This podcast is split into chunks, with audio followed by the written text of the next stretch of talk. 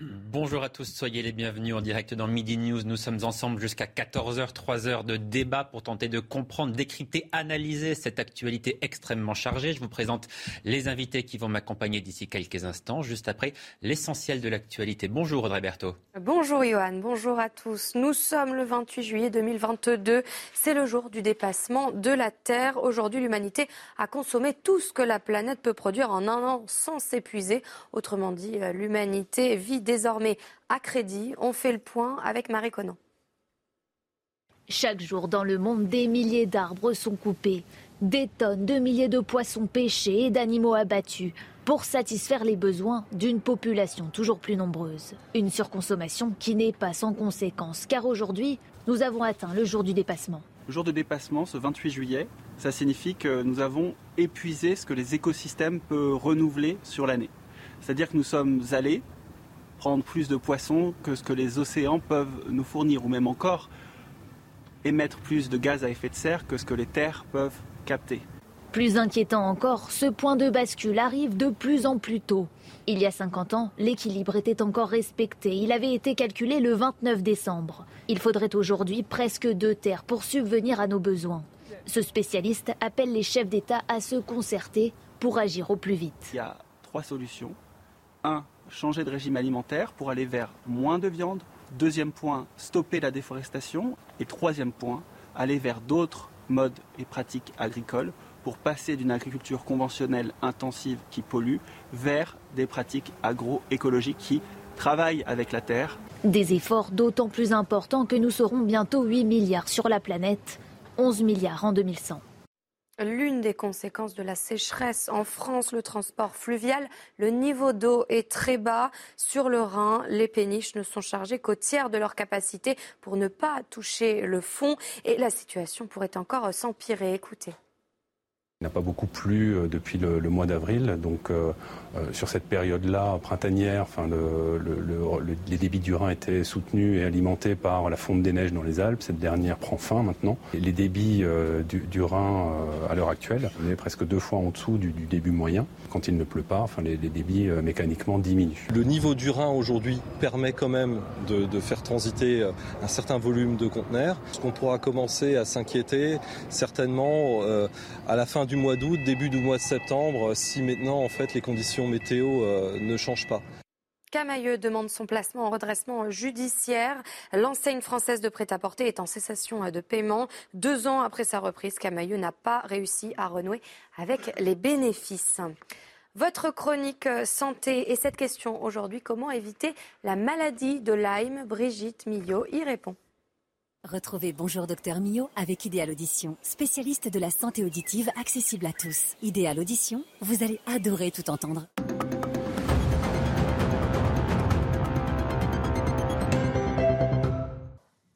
Alors cette maladie de Lyme, elle est transmise par euh, une tique, c'est un petit acarien qui se nourrit de votre sang.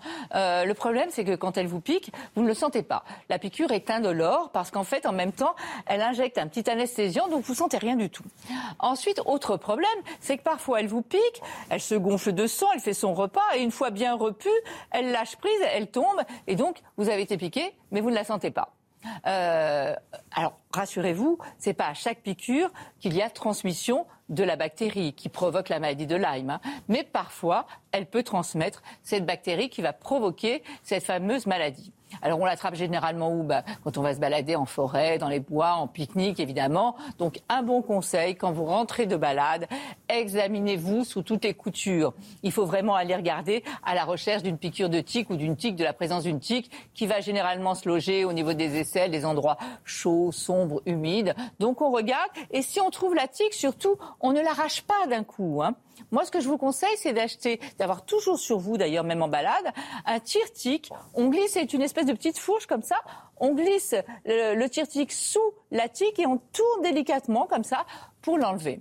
Ensuite, il faut toujours se surveiller après pendant parfois un mois. Hein.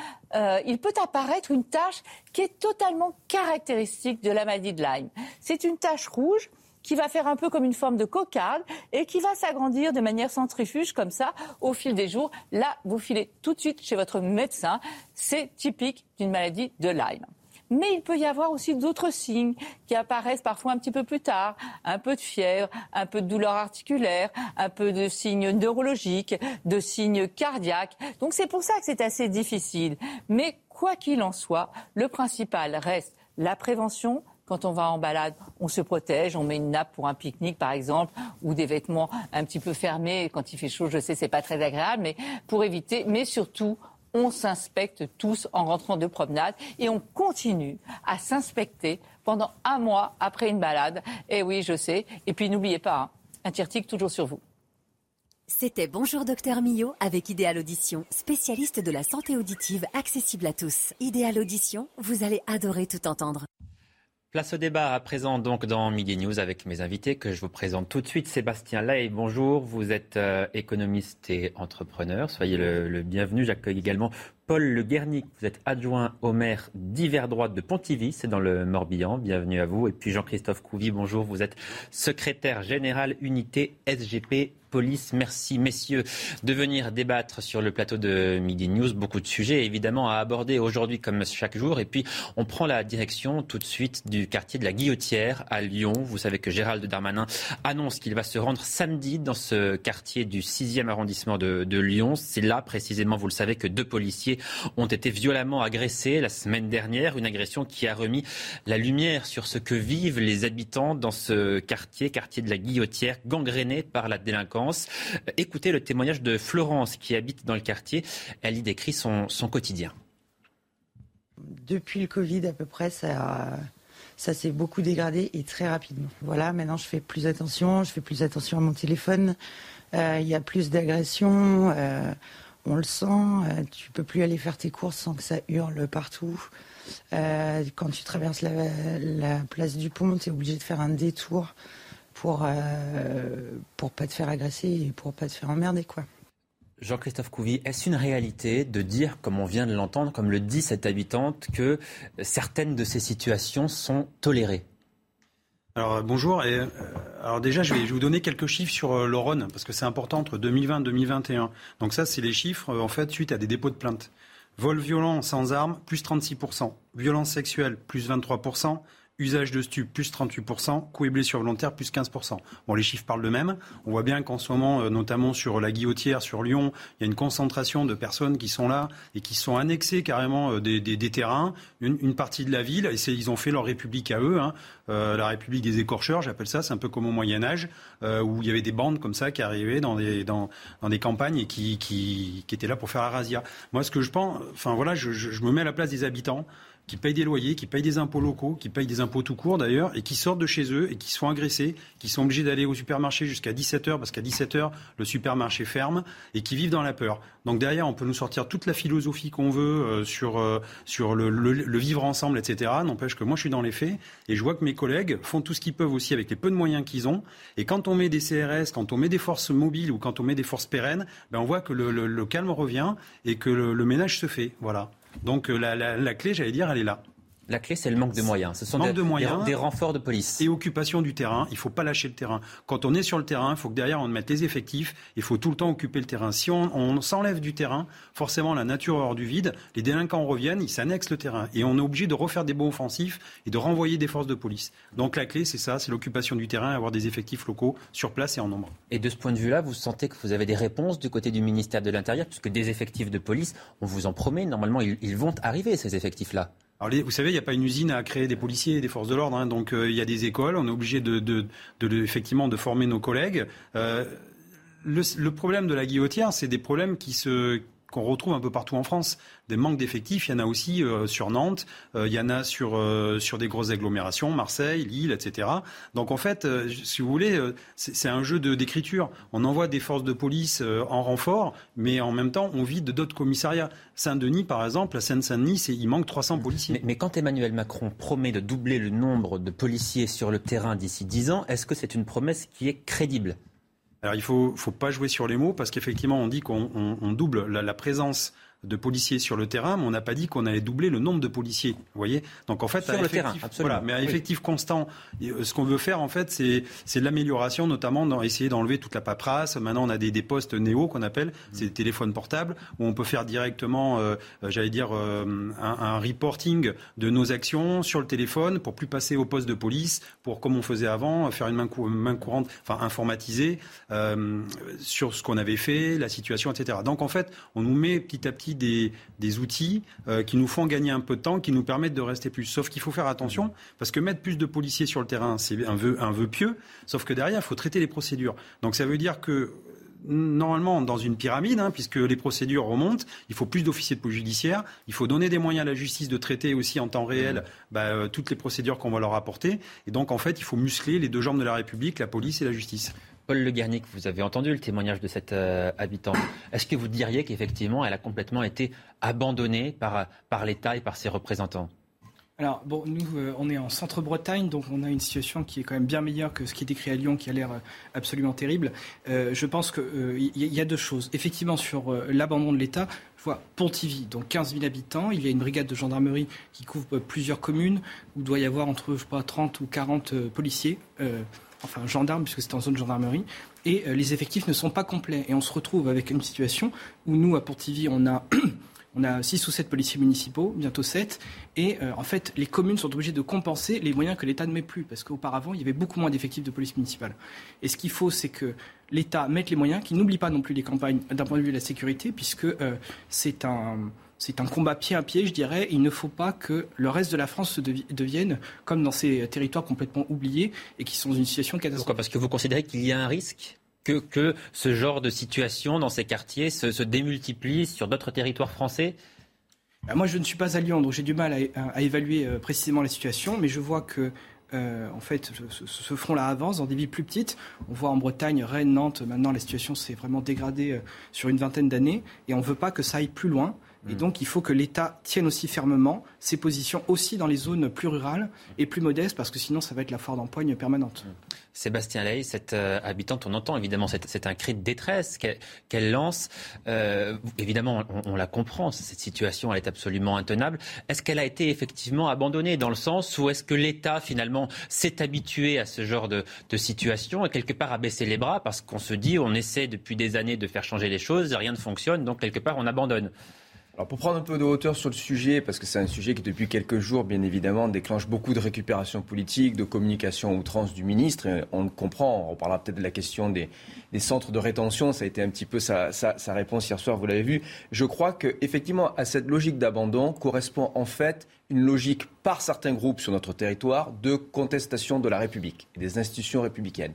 Et c'est là où est le véritable défi, je pense, pour nous et pour la République, c'est que ce n'est pas un simple sujet de criminalité où on peut se permettre de venir coup par coup interpeller. On le voit en fait à la guillotière, les policiers étaient venus. Simplement, ils viennent, le lendemain, les mêmes logiques de contestation du territoire, désolé de prononcer le mot, de sorte de zone de non-droit, et de retour sur le terrain. Donc, on est sur un autre sujet qui, qui est encore, qui est certes policier, mais qui est aussi presque un sujet de logistique, voire de logistique militaire, avec ces groupes qui nous contestent le contrôle du territoire. Je vais prendre encore un exemple, désolé, c'est issu de ma propre expérience, je l'ai dit l'autre jour, je suis originaire de Marseille, mais à Marseille, et c'était hier, vous avez dans une cité, par exemple, euh, les brigades anti-stup qui sont obligées de réagir pour bloquer les dealers en, construisant en fait des parpaings de béton pour les bloquer. Et que font ces gangs-là? Ils arrivent quand même la nuit à faire venir d'autres camions sous couvert de pseudo-travaux de BTP pour venir détruire les, les, mêmes parpaings. Vous voyez, on est vraiment dans une logique presque militaire où, la réponse, mhm. c'est une réponse de logistique complète. C'est-à-dire que ce n'est pas uniquement intervenir au coup par coup, c'est établir une présence pérenne.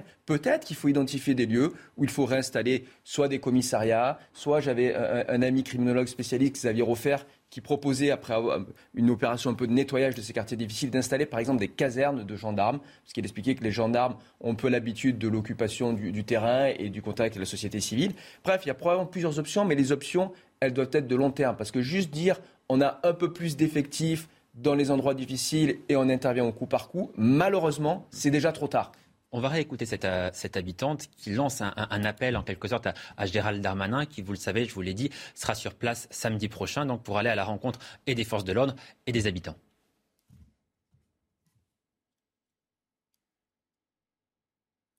Alors le son de l'habitante qui va, arriver, qui habite dans ce quartier de la, Guillotière à, Lyon, donc, et que nous écoutons tout de suite. Moi, ce que je demande aujourd'hui, euh, en tout cas ce que j'aimerais demander aujourd'hui à l'État, c'est euh, une protection. On, on peut, enfin, je comprends qu'il y a des gens qui quittent le quartier parce qu'on ne peut pas vivre ça tous les jours, quoi. Et, c'est tellement déjà triste de voir euh, notre quartier se dégrader.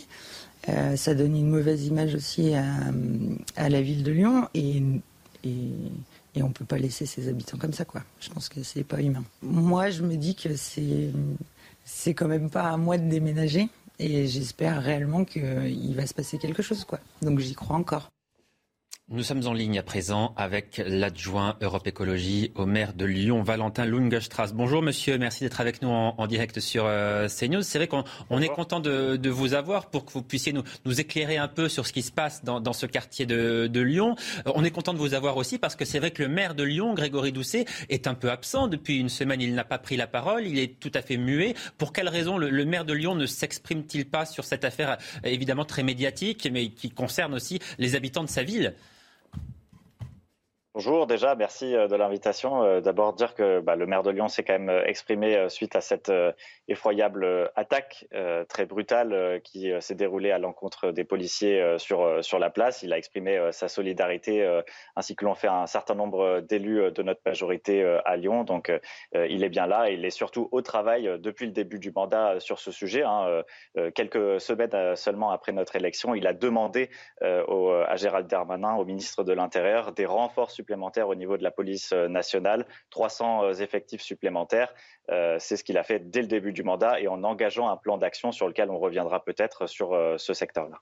Valentin Lungestrasse, vous avez entendu très certainement Gérard Collomb, l'ancien maire de Lyon, dire Je ne reconnais plus ma ville. Depuis que le maire Europe Écologie est arrivé à la tête de Lyon il y a deux ans, la ville s'est transformée, l'insécurité gangrène la ville, je ne la reconnais plus. Qu'est-ce que vous lui répondez? Je crois que Gérard Collomb euh, attise la haine euh, et, je crois que lui-même avait dit qu'il avait euh, peur qu'on allait vivre face à face. Et eh bien, je crois qu'il attise cette situation-là. Il faut bien se dire que la situation sur la place Gabriel Péry est là depuis un certain nombre d'années et d'ailleurs y compris pendant le mandat de, Gérard Collomb, en particulier 2018-2019. Et c'est d'ailleurs nous, Grégory Doucet en particulier lors de la campagne et dès son élection, qui a indiqué que la guillotière allait être une priorité de notre mandat parce que nous avons un certain nombre de constats d'insécurité et euh, de problématiques euh, dans, dans le quartier. Euh, Gérard Collomb dit que l'insécurité gangrène la ville, mais d'une part, ce n'est pas le cas, et d'autre part, on est dans une situation où il faut avoir une certaine humilité. Effectivement, la situation est comme ça depuis un certain nombre d'années, et il faut bien un plan d'action, tant à court terme avec la présence humaine des forces de l'ordre, tant de la police municipale que de la police nationale, mais aussi un plan, comme l'a dit votre collègue sur le plateau, effectivement à long terme, et c'est ce que nous avons mis en place, c'est ce que nous mettons en place justement avec de la prévention, avec de la police de proximité, avec de l'accompagnement social.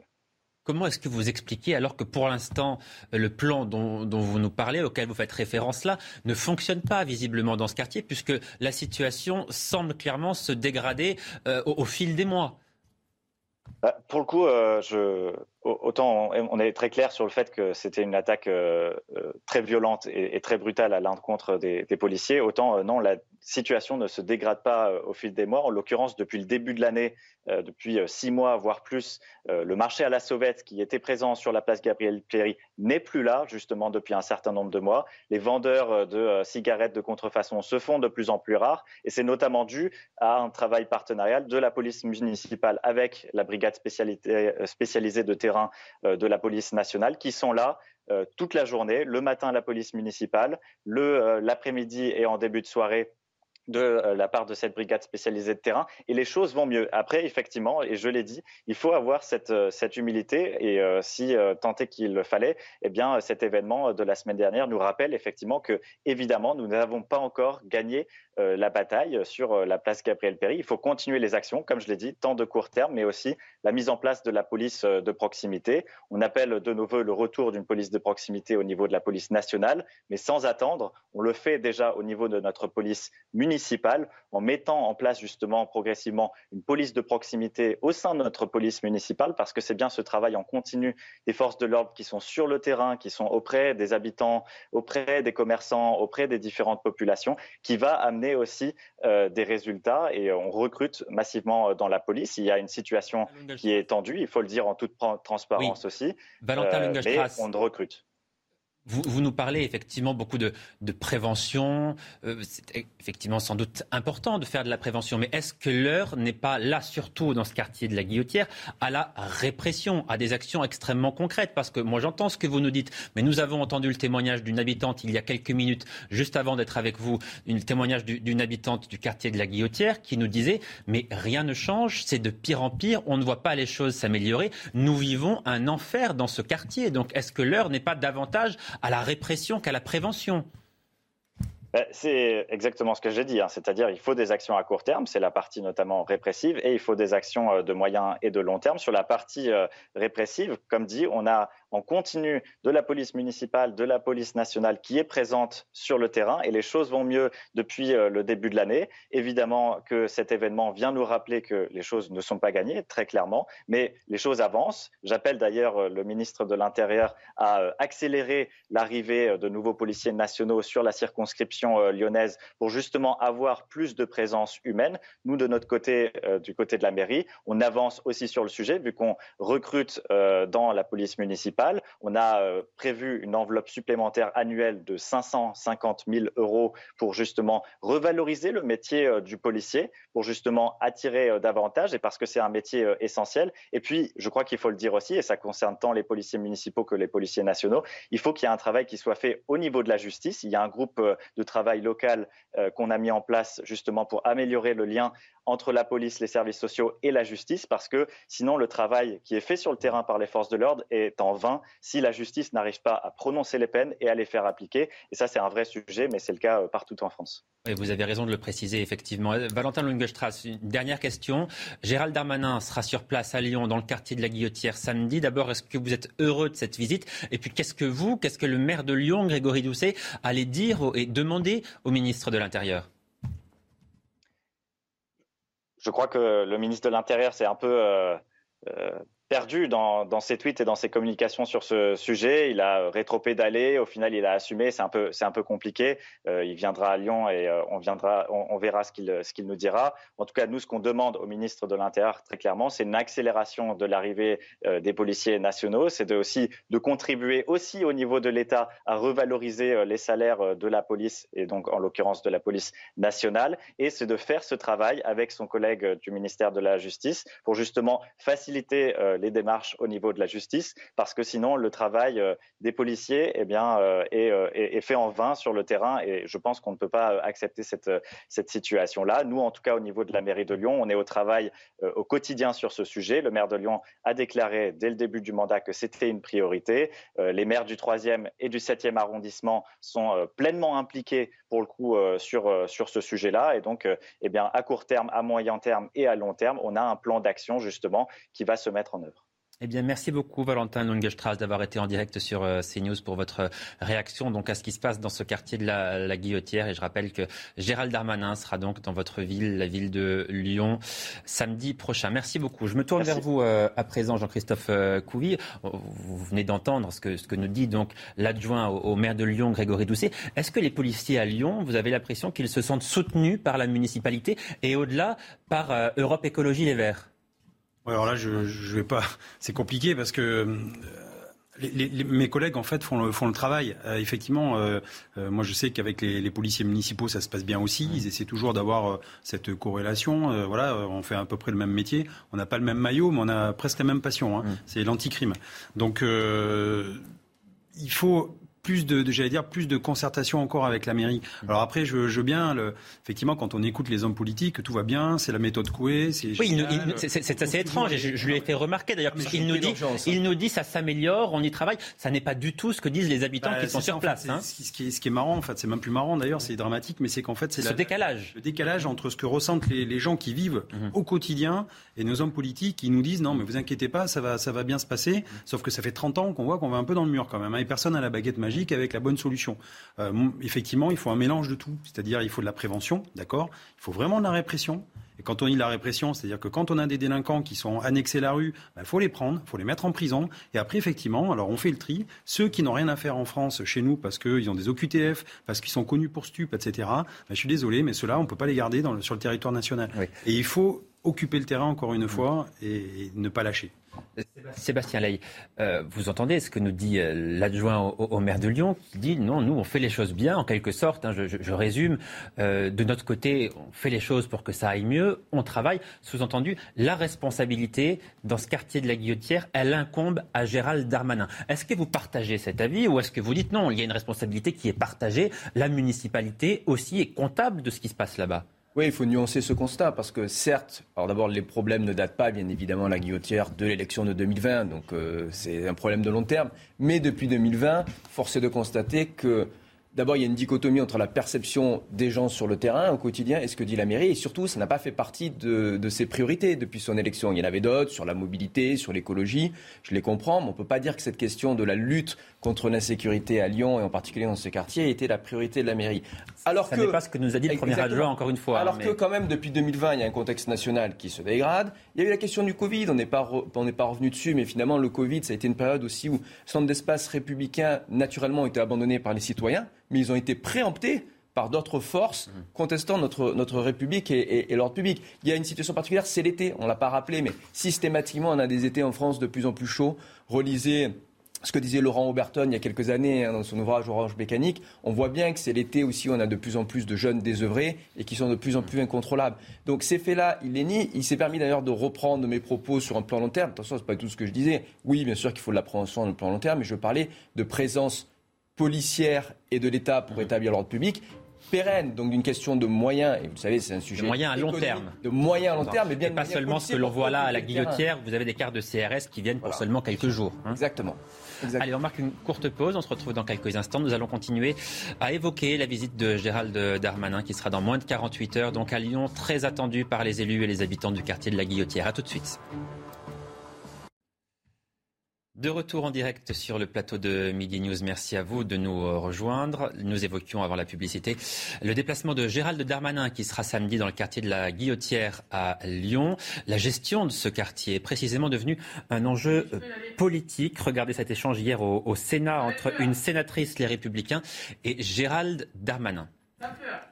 J'ai le regret de vous dire que les tweets ne remplacent pas l'action et combien de vies blessées, perdues ou abîmées euh, sont aujourd'hui perdus ou abîmés parce que vous n'avez pas repris nos propositions.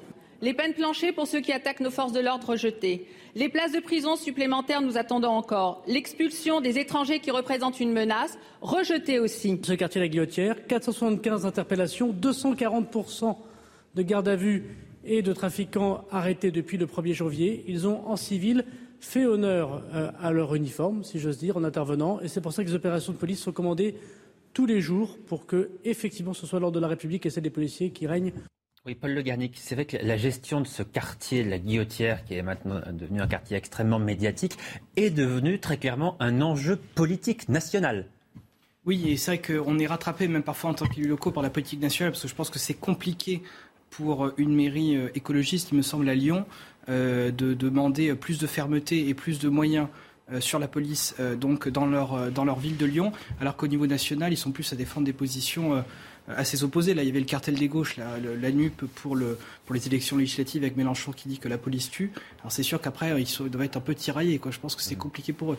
Donc on ne peut pas vouloir euh, tout et son contraire au niveau national et au niveau local après en payer les conséquences. Mmh. Sébastien Ley, il y a un enjeu qui est extrêmement fort là pour le ministre de, l'Intérieur parce qu'effectivement toutes les caméras, les Français aussi s'intéressent tous à ce qui se passe là-bas parce qu'on se dit ce qui se passe là-bas, ça pourrait très bien arriver chez nous à un moment donné éventuellement. Tout le monde se sent concerné par ce qui se passe là-bas, tout le monde voit ces images absolument déplorables. Donc il y a une forte pression sur les épaules de Gérald Darmanin. Oui, et on voit que ces images, en plus c'est Lyon, c'est quand même une grande ville, elles ne restent pas locales. D'abord parce qu'elles se multiplient. On va parler peut-être de l'agression au Mans. et aussi parce que même finalement dans la France rurale, les Français se sentent concernés. Donc je souscris tout à fait à ce que disait la sénatrice Madame Boyer, et je crois que les élus euh, écologistes font une erreur justement quand ils sont concernés dans leur mairie de ne pas se départir de la politique nationale. On voit régulièrement des élus LR ou de la Macronie qui parfois n'embrassent pas complètement les thèses des directions nationales quand ça va à l'encontre de leur administré. Donc là, au contraire, je pense que le maire de Lyon a manqué une opportunité forte de faire valoir sa différence au sein de la galaxie NUPES en disant attendez, moi je suis un élu local, je dois régler des problèmes concrets, vous, vous avez vos batailles idéologiques, je les comprends, mais je m'occupe d'abord des, des, citoyens, de mes administrés. Euh, Jean-Christophe Couvi, la visite de Gérald Darmanin samedi à la Guillotière, elle est importante pour les habitants. Elle est importante aussi, j'imagine, vous allez me répondre, euh, pour, les forces de l'ordre. Est-ce que c'est important pour vous de savoir que vous avez le soutien du ministre de l'Intérieur, qu'il se déplace, qu'il vient euh, vous voir pour avoir votre ressenti? Est-ce que c'est important d'avoir cela ou, ou vous dites les visites, les tweets, ça suffit, maintenant il faut des actions concrètes? Bon alors, c'est toujours à chaque fois, c'est toujours la même question. Quand un ministre ne se déplace pas, on dit bah il aurait dû se déplacer. Quand un ministre se déplace, on dit bah voilà il fait la récup. Euh, de la com. Euh, on apprécie toujours, bien sûr, que notre ministère de. alors là, sur, la visite de samedi prochain, précisément, que dites-vous? C'est de, la com ou c'est important? Non, mais les deux. J'allais dire que ça fait partie aussi de son métier, c'est normal. Hein. Euh, il, faut, il faut montrer que, la République se déplace, qu'elle est là et qu'ils prennent toute la mesure vraiment de, la souffrance des, habitants. Et donc, nous aussi, policiers, on a besoin d'avoir un soutien de notre hiérarchie, que ce soit notre hiérarchie directe, hein. je parle des officiers, des commissaires, de la structure police et aussi de notre ministre. Ça, c'est normal. Et est-ce que vous vous sentez vraiment soutenu alors par Gérald Darmanin Ce sentiment-là, vous l'avez on peut, on, peut, dire tout, tout ce qu'on veut, n'empêche que c'est vrai que souvent, il, mouille la chemise quand même dans l'hémicycle, euh, il va dans les commissariats, il, il, a fait quand même beaucoup aussi de, de, visites impromptues, surprenant même des fois une hiérarchie un peu somnolente, et il a bougé un petit peu, le, le, le, j'allais dire, la structure. Bon. bon. voilà, non, mais c'est important de le dire et de l'entendre ah aussi, parce que c'est vrai que Gérald Darmanin concentre quand même beaucoup de critiques en ce moment, donc c'est important d'avoir votre point de vue là également. Euh, les critiques, je les comprends, excusez-moi, c'est parce qu'en fait, on a quand même aussi en visu là 2024 les JO. Mhm. Donc là, on montre une image de la France qui est un peu quand même euh, naturellement avec avec ce que la presse américaine a, a, appelé notamment des, les, zones de non-droit ou les no-go zones en l'occurrence. On a le French bashing qui va commencer euh, pour montrer qu'on est euh, qu'on est incapable, qu'on a on a un pays qui qui n'est qui n'est pas sécurisé. Donc forcément, il faut montrer aussi un petit peu les muscles. Moi, je crois que Gérald Darmanin, pour venir sur les, c'est un homme de terrain. On connaît son ADN, c'est la République des territoires. Il comprend ces problèmes-là, il écoute les gens. Le problème, c'est qu'il est perdu dans un gouvernement, une hiérarchie où il n'est pas soutenu. D'abord, son duo avec le ministre de la Justice fonctionne mal.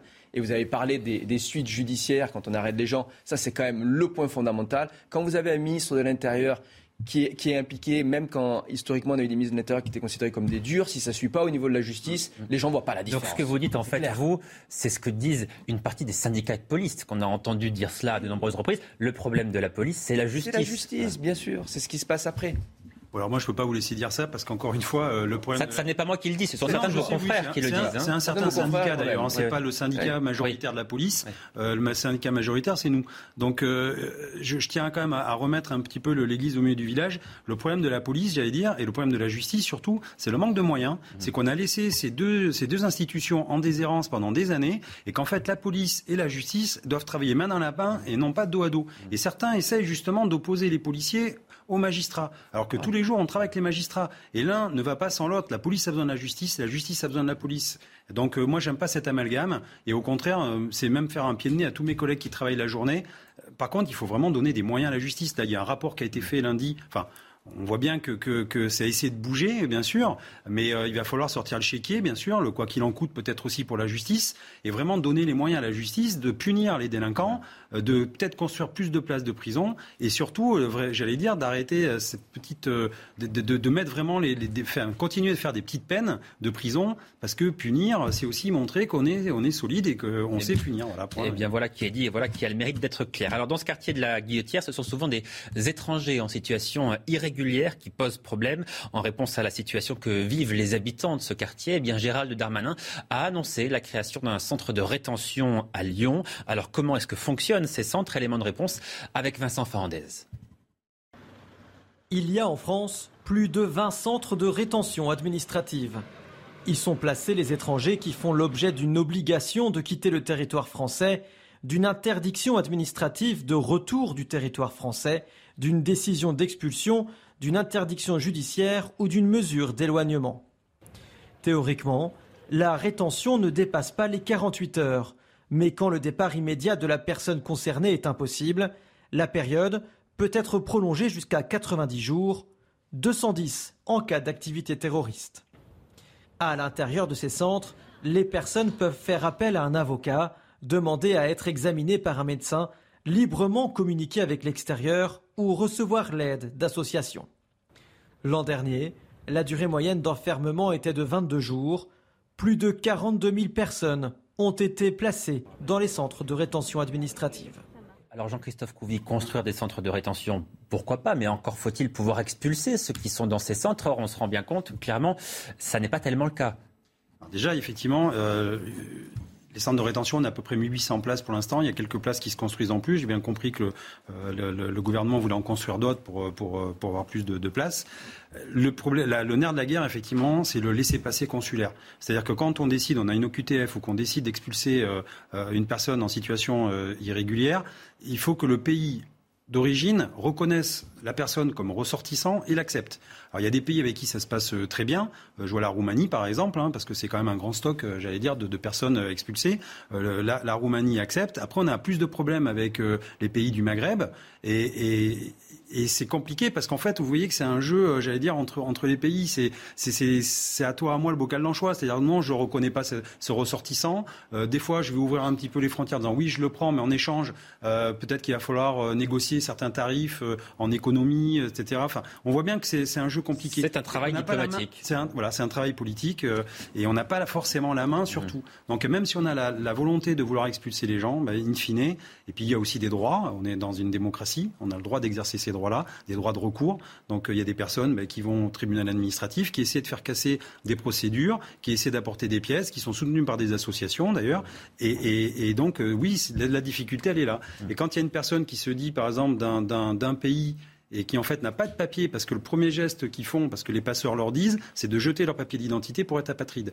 Donc quand ils se font interpeller et qu'on essaie dans les consulats, euh, parce qu'on les auditionne et on leur demande d'où ils viennent, où ils sont nés, on essaie d'avoir des informations, et que le consulat les reconnaît pas, on fait tous les consulats. Parce qu'à chaque fois, ils nous donnent une nouvelle nationalité. Et à un moment donné, bah, ils arrivent à trouver des failles. Les associations aussi les aident. Hein, voilà, il faut le dire la, vérité aussi. Hein.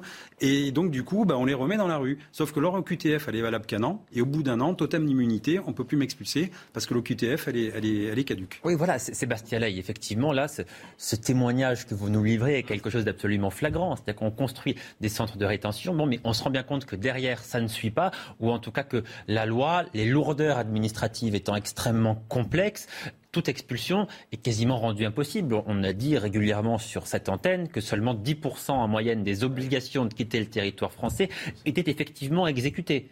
Le centre de rétention, c'est avancé un peu comme la solution là par euh, Gérald Darmanin depuis hier soir. La réalité, c'est que c'est une solution parmi tant d'autres et c'est pas du tout la panacée. Alors, pour reprendre ce que disait M. Couvi, il y avait un, témoignage en début de semaine sur CNews d'une policière qui était déjà intervenue à la guillotière, qui avait amené certaines de ces personnes justement à un centre de rétention et qui disait exactement ce que nous sommes en train de dire, à savoir que dans certains cas, ils n'ont pas de passeport, dans certains cas, ils ont un passeport frauduleux, donc on n'arrive pas à déterminer la provenance des personnes. Et dans d'autres cas, ils ont des papiers à peu près en règle, mais on n'arrive pas à obtenir le laissez-passer de l'état d'origine. Donc on voit bien qu'on est déjà dans une intervention qui est trop tardive. Tant qu'on ne reprend pas notre droit de l'immigration en amont, on ne s'en sortira pas.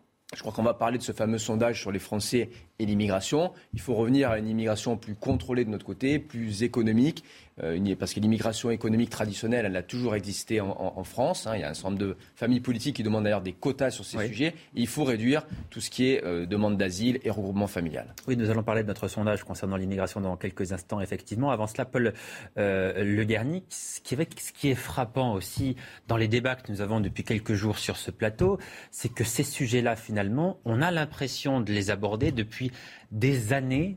Euh, d'avoir les, quelque part les, mêmes débats, en tout cas constater que la France a les mêmes problématiques depuis des années, voire des décennies, et que finalement les choses, si elles avancent, avancent quand même extrêmement lentement. Oui, bah les, les, OQTF, c'est une catastrophe. Euh, on arrive à des situations ubuesques où dans les mairies, donc les, les adjoints maires sont officiers d'état civil. Donc on, on, reçoit les gens qui ont des projets de mariage ou qui veulent reconnaître des enfants lorsqu'il y a un élément d'extranéité. Et on reçoit régulièrement des gens qui viennent se présenter à nous, qui sont donc en situation illégale, qui le disent sans aucun problème et qui viennent prétendre à des choses. Alors, c'est signalé naturellement euh, par la voie hiérarchique via la gendarmerie et ça ne change pas. C'est-à-dire qu'il euh, y a un travail qui est fait au niveau des polices municipales pour remonter ces informations et ça n'avance pas. Et pourquoi est-ce que ça n'avance pas? C'est un manque de volonté politique ou parce, parce que la France est pieds et poings liés par différents traités euh, internationaux? Que, que se passe-t-il pour que ça ne fonctionne pas? Non, non, je ne pense pas que ce soit forcément un problème de, traités internationaux, parce qu'il y a des pays qui s'en sortent mieux que nous et qui ne sont pas des pays. Euh, oui, vous avez raison, un pays comme l'Allemagne, par exemple, s'en sort beaucoup mieux. Oui, oui, oui. L'Allemagne, ou même si on va un peu plus loin, le Japon, c'est comme un pays Donc, c'est une, une question de volonté politique. Oui, oui, oui, absolument. Parce que la gestion des OQTF, euh, aujourd'hui, elle est massive. C'est-à-dire que parce qu'il y a énormément de gens qui viennent en France pour prétendre donc au, droit d'asile, leur situation est, euh, comment dirais-je, étudiée sur place. Là, j'ai regardé, en 2015 au Japon, il y a eu 27 personnes qui ont été reconnues comme réfugiés. Alors que nous, on est en milliers, en dizaines de milliers, en centaines de milliers. Donc on a un volume qui était tellement euh, important qu'il est ingérable. C'est ça le vrai problème. Alors ce sondage à présent que nous avons commencé à, évoquer, les Français qui sont majoritairement, très majoritairement favorables à la réduction drastique de l'immigration. Plus de deux Français sur trois veulent réduire les flux migratoires en direction de la France. Voilà l'enseignement principal de ce sondage qui montre également que ce constat est de plus en plus partagé, y compris par les sympathisants de gauche. Vincent Fernandez, Charles Pousseau. À la question faut-il considérablement réduire le flux d'immigration en France? Presque trois quarts des Français répondent oui, selon notre sondage. C'est même euh, plus d'un tiers d'entre eux, 37%, qui s'y disent tout à fait favorables. Donc pour qui c'est une opinion vraiment ancrée que euh, l'on soit euh, euh, un homme, une femme, que l'on soit jeune, d'âge intermédiaire, senior, quelle que soit sa profession, CSP+, CSP-, etc. Le constat, il est en fait très similaire et les résultats sont, sont très proches. Une idée qui commence à être de plus en plus partagée chez les sympathisants de gauche c'est 50% par exemple euh, parmi les sympathisants du Parti socialiste, 41% parmi les sympathisants euh, d'Europe Écologie Les Verts. Donc aujourd'hui, il y a, euh, c'est une, une opinion qui semble en fait tout à fait acceptée, tout à fait partagée, encore une fois, de manière minoritaire, mais quand même partagée par près d'un sympathisant de, de, gauche sur deux. Chez les sympathisants de la majorité, ils sont 67% à penser qu'il faut réduire le flux d'immigration. Ils sont plus de 90% à la droite de l'échiquier politique, du Parti Les Républicains à Reconquête. Sébastien Lay, au-delà de, ce chiffre, 71% des Français veulent réduire drastiquement l'immigration, un chiffre qui n'est pas vraiment une surprise en réalité. Ce qui est intéressant, c'est de constater que ce sujet lié à l'immigration n'est plus tellement clivant d'un point de vue politique. Euh, quelle que soit notre position sur l'échiquier politique, on est de plus en plus défavorable à l'immigration. En effet, je crois que les idées euh, politiques, en fait, elles bougent sur l'échiquier politique. Hein. et, peut-être y a un, mouvement qu'on peut qualifier de, de dextrogir hein, vers la droite, on l'a dit souvent. C'est-à-dire qu'il y a 20 ans, le fait d'être, par exemple, plutôt pour une immigration massive, c'était un marqueur de gauche. Ça ne l'est plus. Aujourd'hui, ça peut être l'écologie, ça peut être pour certains des formes de wokisme. Je signalerai qu'il y a quand même donc 27% des gens qui seraient pour, mais il y a quand même 7 à 8% de la population française qui est étrangère. Et quand on met le stock de personnes descendances d'immigrés directs d'une génération, on est à 15-17. Donc, euh, donc vous voyez, ça, ça, veut dire que finalement, chez le militant socialiste euh, traditionnel, en réalité, le soutien à l'immigration, il s'est complètement effondré. Donc ça n'est plus un marqueur. Ça n'est plus un marqueur. Et il y a une véritable dichotomie entre le corps électoral et les dirigeants politiques eux-mêmes, les leaders politiques de gauche, de la NUPES ou autres, qui ont gardé le même logiciel qu'il y a 30 ans, où ils pensent que c'est finalement leur, politique clientéliste consiste à dire oui, oui, il faut continuer à ouvrir les vannes de l'immigration. C'est ça qui à mon avis, la grande leçon de ce sondage. C'est l'écart entre la population et les dirigeants politiques, voire les intellectuels qu'on rencontre dans les médias. Oui, alors moi je dirais que je, nuancerai le propos parce que je pense que sur l'immigration, il y a effectivement un consensus. Un dit, je regardais les chiffres, là, il y a effectivement 13% de la population en France qui est soit euh, étrangère, soit qui a été naturalisée. Donc euh, ceux-là, ils sont pris en compte sans doute dans les 28% euh, qui sont pas, qui voient pas le problème avec l'immigration. Par ailleurs, je pense qu'il y a eu en fait une parenthèse. Il y a une parenthèse aussi dans l'histoire de la gauche qui a été très pro-immigration, mais ça n'est pas forcément son ADN puisque même dans les années 80, Georges Marchais Georges Marchais donc signé des éditoriaux dans l'Humanité pour dire qu'il était pour une immigration zéro. De même, dans les années 90, le centre Donc nous, on est une mairie centriste à Pontivy. Bon, bah, L'UDF, dans les années 90, était pour l'immigration clandestine irréglementaire zéro. Et comme il y a eu, on va dire, un inverse de fait complètement par, par les gouvernements successifs depuis 40 ans, bah, on se retrouve avec une situation bloquée. Mais c'est un des rares sujets où tout le monde est d'accord. Donc je pense que là, il y aurait moyen à avancer fermement pour, euh, je dirais, stopper l'immigration qu'il y a aujourd'hui et ensuite sans doute réduire euh, par les expulsions, euh, comme on, l'a dit, des gens qui doivent partir pour arriver à une situation plus saine. Sébastien Lay, pourquoi les Français sont-ils de plus en plus réticents vis-à-vis de l'immigration? Est-ce que c'est parce qu'ils s'inquiètent de voir la sécurité se dégrader? Est-ce qu'ils font eux-mêmes le lien entre immigration et insécurité? Est-ce davantage pour des raisons économiques? Quelle est votre analyse de ce point de vue-là? Alors dans la culture française, je crois, et c'est toujours le cas, l'immigration elle-même n'est pas vécue négativement. Un certain nombre de Français savent qu'une partie de la population française s'est construite sur la base d'une immigration, notamment européenne. Donc il n'y a pas de remise en cause de l'immigration économique. Mais il y a d'abord une, perception d'un lien, il est maintenant établi dans certains cas, entre criminalité et immigration. Ça, c'est le premier point. Donc, si la situation se détériore sur le terrain, bien évidemment, ça, n'invite pas les Français à adhérer à plus d'immigration. Il y a un autre sujet aussi qui est un sujet euh, plus économique, qui est, on a cité d'ailleurs l'exemple de l'Allemagne et du Japon, et on voit qu'il n'y a pas autant d'appels d'air chez des pays qui finalement sont, sont plus riches que la France. Donc, on a bien un sujet aussi avec la structure de l'État-providence avec, avec euh, ce, que, certains, ce que d'aucuns appellent l'assistanat, qui crée un appel d'air. Et ça, les Français ont compris qu'on ne pouvait pas, avec un État-providence qui n'avait pas été réformé, ouvrir les vannes de l'immigration. Donc le raisonnement, c'est de dire que finalement, la France pourrait revenir à son modèle traditionnel d'immigration économique, celui qu'on voit dans les pays anglo-saxons, où ceux qui veulent venir en France et qui trouvent du travail peuvent venir, mais que ça demande avant d'abord de redresser notre économie, mhm. mais surtout de restructurer notre État, parce que tant qu'on a un modèle extrêmement généreux avec des minima sociaux et peu de contraintes, on l'a compris maintenant au cours des 30 dernières années, et la rupture, je pense que c'est François Mitterrand, hein, au niveau historique, ça entraîne un appel d'air et une arrivée euh, d'immigration non économique en France. Euh, Jean-Christophe Couvi, euh, ce lien entre immigration et insécurité dont parlent les responsables du Rassemblement national, mais désormais, c'est assez récent en réalité aussi, les responsables des Républicains qui font maintenant un lien très clair et très direct entre immigration et la sécurité. Est-ce que cela, vous le constatez sur le terrain aussi? Est-ce que vous voyez que l'immigration amène l'insécurité? Vous savez, moi, je ne fais pas de politique, mais en revanche, je fais un... Non, mais vous êtes sur le terrain et vous voyez les choses. Je fais un focus sur les chiffres, et les chiffres, en fait, parlent d'eux-mêmes. Euh, en 2019, on avait des chiffres statistiques, hein, c'est statistiques ministère de l'Intérieur. 66% des vols violents, 63% des violences sexuelles dans les transports en Ile-de-France sont dus à des étrangers.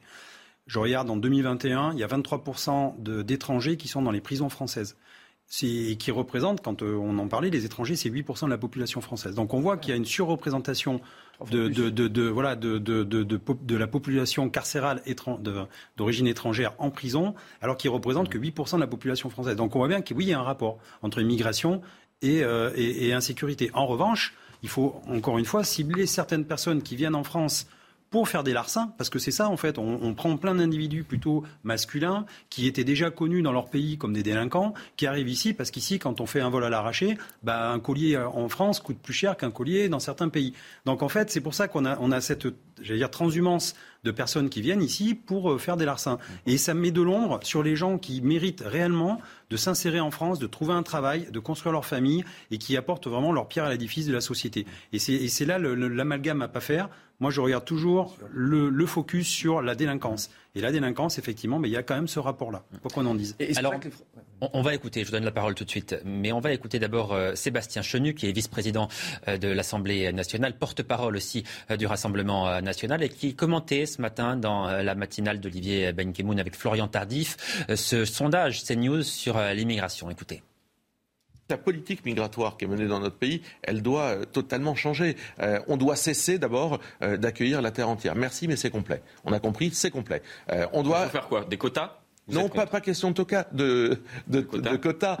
c'est arrêter d'accueillir, à part le droit d'asile, qu'il faut revisiter aussi, parce que le droit d'asile, il est contourné, il est utilisé finalement comme une immigration économique. On arrête des politiques d'immigration. Oui, Sébastien Ley, les Français, d'après notre sondage, disent à peu près la même chose. Ils disent stop, c'est complet, arrêtez euh, en grande partie l'immigration. Et pourtant, depuis cinq ans, si on regarde les chiffres là encore, Emmanuel Macron a fait exactement l'inverse. 1 million 200 000 entrées légales en cinq ans, c'est quasiment un, record. On n'a jamais accueilli autant que sous le quinquennat d'Emmanuel Macron. Pourquoi le président mêle-t-il une politique dont les Français, en réalité, semblent ne plus vouloir tout simplement parce qu'il a des marqueurs, vous le savez, à la fois de droite, de gauche qu'il essaye de marier. Et il a un marqueur assez important qui. Oui, mais pardon, mais la, gauche de notre sondage dit aussi l'immigration. Mais Emmanuel Macron, c'est pas toute la gauche. Mais certains, un de ces marqueurs de gauche, c'est d'être essentiellement quand même plutôt mondialiste, donc euh, ouvert sur la circulation. Mais est-ce que vous pensez que ça correspond aussi, des hommes Est-ce que ça correspond à son idéologie vous Ça correspond à sa conviction. Là, c'est la question que j'allais vous poser. Il serait en train de renier son logiciel idéologique. Si vous relisez son livre Révolution pour la campagne de 2017, il l'explique très bien. Donc c'est un de ses derniers marqueurs de gauche. S'il l'abandonne et qu'il est plus dur sur cette, cette politique-là, euh, ça veut dire qu'il abandonne toute une partie de son électorat, probablement un tiers qui vient de la gauche. Donc c'est compliqué pour lui de changer son logiciel idéologique en cours de route. Vous dites Emmanuel Macron est un président favorable à l'immigration. Bien sûr, c'est la raison pour laquelle nous avons eu plus d'un million de personnes qui sont rentrées sur le sol français depuis son élection en 2017. Paul Le Garnic. Oui, je voulais revenir sur la notion euh, d'immigration économique, parce que pour moi, c'est quand même une vaste farce, euh, parce que, euh, bon, effectivement, il y a des chiffres, j'ai pris des chiffres aussi, puisque ce sont les chiffres de, la démographie de, l'INSEE. Donc vous avez seulement, finalement, 57% des immigrés en âge de, travailler qui sont en emploi. Bon, 57%, ça veut dire que à la différence, 43% ne travaillent pas. Et ça s'explique aussi par, on va dire, le type de personnes que nous faisons venir, puisque 43% des immigrés euh, que nous faisons venir en France, ou euh, que le gouvernement fait venir en France, sont peu ou pas diplômés donc peu ou pas diplômés, donc peu ou pas employables finalement. À la différence de certains pays comme le Canada, par exemple, qui, choisissent davantage leur immigration. C'est ce que vous voulez dire. Donc pour, l'instant, cette immigration économique, elle n'existe pas, ou quasiment pas, et en tout cas, ça n'est pas un motif de, sélection. Ça pourrait le devenir sans doute, mais aujourd'hui, le système est à revoir. Allez, on marque une courte pause, vous restez bien avec nous. On se retrouve dans quelques minutes seulement, juste après une très courte page de publicité. À tout de suite. Il est bientôt midi, nous sommes toujours en direct sur CNews. Merci à vous d'être avec nous dans un instant. La suite de nos débats juste après l'essentiel de l'actualité. Audrey Berthaud. Emmanuel Mohamed Ben Salman dîne avec Emmanuel Macron, une visite qui suscite la polémique. Elle marque le retour du prince héritier d'Arabie saoudite sur la scène internationale. Il avait été banni par les pays occidentaux après le meurtre en 2018 du journaliste saoudien Jamal Khashoggi en Turquie. La CIA avait pointé la responsabilité du prince héritier. Cette rencontre signe un peu plus sa réhabilitation. Dans le reste de l'actualité, en Gironde, les restaurateurs ont pu rouvrir leur établissement, mais les pertes financières sont conséquentes, même pour les restaurants épargnés par les flammes. Et la situation pourrait empirer. Beaucoup de touristes hésitent à annuler leur séjour. Reportage à Cazaux de Régine Delfour, Solène Boulan, avec le récit de Vincent Ferrandez. Le 14 juillet, le gérant de ce restaurant, ses salariés et les clients sont contraints d'évacuer l'établissement en plein après-midi. Les flammes sont aux portes du restaurant ils n'ont que 15 minutes pour partir. Donc les flammes, elles étaient à 500-600 mètres euh, à vol d'oiseau, juste en face euh, dans la forêt. Dix jours plus tard, le restaurant est à nouveau accessible, épargné. Mais la nourriture stockée n'est plus comestible à cause du courant coupé par les autorités. Cela représente ici 5000 euros. À cela s'ajoute un chiffre d'affaires en chute libre. 10 jours sur le mois de juillet, ça représente 30 euh, à 35 000 euros pour nous. Ça m'inquiète un peu, oui, parce que les locaux viennent, mais donc on va réussir à sauver du chiffre, mais le petit bonus du tourisme, euh, ben ça, on ne l'aura pas cette année. Le feu étant fixé, la priorité, c'est désormais de faire revenir les touristes. Ben, pour que les touristes reviennent, il faut qu'ils retrouvent ce qu'ils viennent chercher. Donc ils ont tout, tout, sauf les plages océanes et, et leur camping. Voilà, tout le reste, ils l'ont. Le bassin n'a absolument pas changé. La dune du Pilat est là, on va la réouvrir. La, couleur de l'eau est la même, le temps est le même. Toutes les, villes tout autour du bassin sont les mêmes. Chaque année, le tourisme rapporte plus de 700 millions d'euros à l'économie locale. Et l'euro féminin, pas de finale malheureusement pour les Bleus. L'équipe de France a été battue 2 à 1 hier soir face à l'Allemagne. Les Françaises échouent aux portes de la finale. Les détails dans votre chronique sport. Regardez votre programme avec Sector, montre connectée pour hommes. Sector, no limits.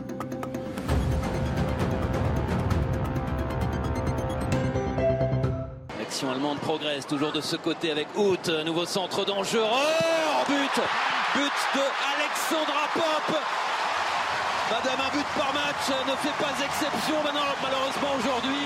Karchaoui qui remet, Sandy Toletti, Kaditiani qui a pris possession du ballon. Frappe de. Oh oui, oui, le but Avec ce coup de billard, le poteau et ce qui prolonge. Elles sont revenues les bleus. Gros danger avec ce nouveau centre, la tête de Pop. Oh, elle est incroyable, Alexandra Pop qui redonne l'avantage à l'Allemagne. Un quart d'heure de la fin de ce match. C'est le mauvais scénario qui est en train de s'écrire. Allez, c'est pas fini. C'est pas fini, il reste quelques secondes. il faut essayer de le remettre là-haut, il y a de la vite, défense vite centrale. le remettre dans l'autre sens avec Charlotte Bilbao, avec F. Périssé. Ah non, ah non, c'est terminé. C'est terminé. L'équipe de France s'arrête là. C'est l'Allemagne qui jouera la finale de 7 euros. Vous avez regardé votre programme avec Sector, montre connectée pour hommes. Sector, no limits. De retour sur le plateau de Midi News pour la suite de nos débats, nous allons évoquer ce qui s'est passé il y a 48 heures dans le département de l'Essonne où un jeune homme de 17 ans a trouvé la mort la, nuit dernière, victime d'une rixe entre bandes rivales. Il avait été admis mardi dernier dans un hôpital parisien en état de mort cérébrale. La rixe a, a opposé des jeunes de Fleury-Mérogis à ceux de la ville voisine d'Evry-Courcouronne. En 2020, un quart des rixes recensées dans notre pays ont eu lieu dans le département de l'Essonne. Thomas Chama. C'est un nouvel affrontement entre bandes de jeunes qui tournent au drame. Mardi soir, pour se venger d'une précédente bagarre, des jeunes issus d'un quartier de la ville voisine d'Evry se rendent au pied de ces immeubles situés à Fleury-Mérogis. Un jeune de 17 ans subit de graves blessures à la tête. Hospitalisé, il meurt quelques heures plus tard. J'ai vu il y a des, euh, des, jeunes avec des bâtons, avec des mortiers ils sont en train de courir. Euh, je me suis dit, il faut que je me cache parce que tout le temps, ils, visent vers les, les, les, fenêtres. Euh, je me cachais et après, j'ai entendu qu'il y, y, avait un jeune qui était gravement blessé. Le maire de la commune, habitué à ce genre de rix, réclame plus de moyens pour sa ville fortement touchée par le chômage. Les forces de l'ordre font ce qu'elles peuvent actuellement euh, dans les moyens qui sont les siens, mais il y aurait besoin je pense, de même de changer de paradigme euh, du point de vue de la sécurité. Il y a besoin euh, de déployer euh, des moyens sur la médiation, l'insertion. Il y a besoin de police de proximité et pas que d'une police d'intervention. Enfin bon, donc on a besoin de créer un écosystème qui est plus complet que ce qui n'existe aujourd'hui. Une enquête pour tentative de meurtre en bande organisée confiée à la brigade de recherche de la gendarmerie d'Evry et à la section de recherche de la gendarmerie de Paris a été ouverte. Bon, Jean-Christophe Couvi, vous avez entendu le, maire de la ville qui dit on a besoin d'une police de proximité pour faire de la prévention, pour faire de l'insertion. Est-ce que vous êtes d'accord avec lui? Est-ce qu'il faut, de ce point de vue-là, un changement de paradigme, selon vous? Oui, moi je pense euh, euh, évidemment euh, on a laissé, on a perdu un peu ce pouls dans certains quartiers qu'on avait avant avec la police de proximité. on a eu une partie du mandat de M. Sarkozy, hein, c'était la police plutôt répressive, d'action. Euh, et en fait, on a perdu voilà ce contact avec la population, on connaît moins les gens. Et, et on voit bien même d'ailleurs que ce qui est gênant, c'est que c'est que tous, tous ces jeunes-là, en fait, là, c'est un match retour. Hein, c'est uniquement ça. Hein, c'est bande contre bande. On se donne rendez-vous, on vient, on vient punir, etc. Et, et, tout, et on n'arrive pas à intervenir en amont. Donc c'est là le nerf de la guerre. Il faut intervenir en amont. On connaît des fois ces jeunes, mais on n'arrive pas non plus à les sortir de leur, de leur espace de vie. Et il faut, euh, j'allais dire, que, que, la justice, là, c'est la justice, arrête toujours un peu avec les mesures éducatives sur les mineurs et qu'à un moment donné, il faut punir. C'est comme les parents qui comptent jusqu'à 3 et la punition ne tombe jamais. Bah, ces gamins-là, ils ont aussi besoin un petit peu euh, que, qu'on, j'allais dire, qu'on s'occupe d'eux et qu'on leur mette des barrières. Oui, c'est ça, on compte jusqu'à 3 et puis on se retrouve facilement à, à, 10, à 15 et, jamais, et la jamais n'arrive jamais. oui, mais il faut les protéger, etc. Je, je suis d'accord, c'est, c'est des mineurs, on a, on, a, on a cette épée de Damoclès qui dit qu'un mineur, on le protège et on lui donne des mesures éducatives, mais il faut aussi qu'ils connaissent ce que c'est que la, punition. Mais la police de proximité, effectivement, c'est un sujet qui politiquement, là, est clivant, qui divise la classe politique. Nicolas Sarkozy, vous y faisiez référence, disait non, la police n'est pas là pour jouer euh, au football avec euh, les jeunes d'une cité, par exemple. Bon, euh, de quoi cette situation, selon vous, est-elle symptomatique? D'abord Et est-ce qu'effectivement, la police de proximité peut être l'un des remèdes pour essayer de mettre fin à cette situation alors, il y a deux sujets pour moi. Le premier, c'est que d'abord, la police de proximité, oui, c'est très utile sur le long terme, mais quand même, là, on a parlé de mortier. Il y a eu aussi utilisation de mortier hier et avant-hier dans des faits divers à Marseille. Quand on en arrive là, on voit bien qu'on est dans une logique, je citais tout à l'heure Laurent Humberton, d'ensauvagement de la société, de moyens utilisés par les gangs, où on se doute bien que la police de proximité, ça suffira pas. Ça sera dans une, dans une seconde étape. Mmh. Deuxième point, on a dit qu'il fallait faire un exemple. Ben oui, moi, j'ai connu ça, euh, de prendre cette expérience aussi à, New York, puisque j'ai vécu longtemps et je, suis franco-américain.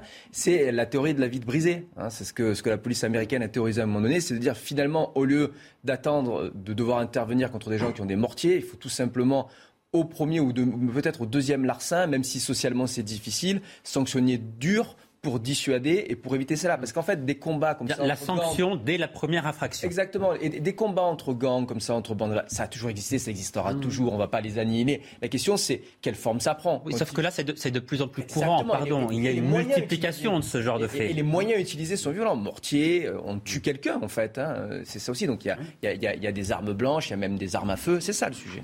Euh, Jean-Christophe Couvi, est-ce que les réseaux sociaux aussi jouent un rôle dans, euh, dans ces RX qui sont de plus en plus courantes? Qu'est-ce qu'il y a un effet d'entraînement avec les réseaux sociaux qui effectivement euh, facilite la multiplication de ces RX oui, bien sûr, mais il y a toujours des provocations, il y a toujours euh, des, des les gens se donnent rendez-vous. Euh, euh, donc on a aussi nos services de renseignement, nous, territoriaux, etc., qui font le suivi des réseaux sociaux. Sur Paris, il y a une brigade qui a été créée exprès sur les bandes, le suivi des bandes. Et ça marche parce que quand on voit que justement on crée une, une spécialité, qu'il y a des, des, policiers qui se spécialisent dans, dans ce genre d'intervention, qui suivent les réseaux sociaux, qui justement peuvent intervenir en amont, bah ça marche. Encore une fois, c'est les moyens. C'est les moyens qu'on veut donner à ça.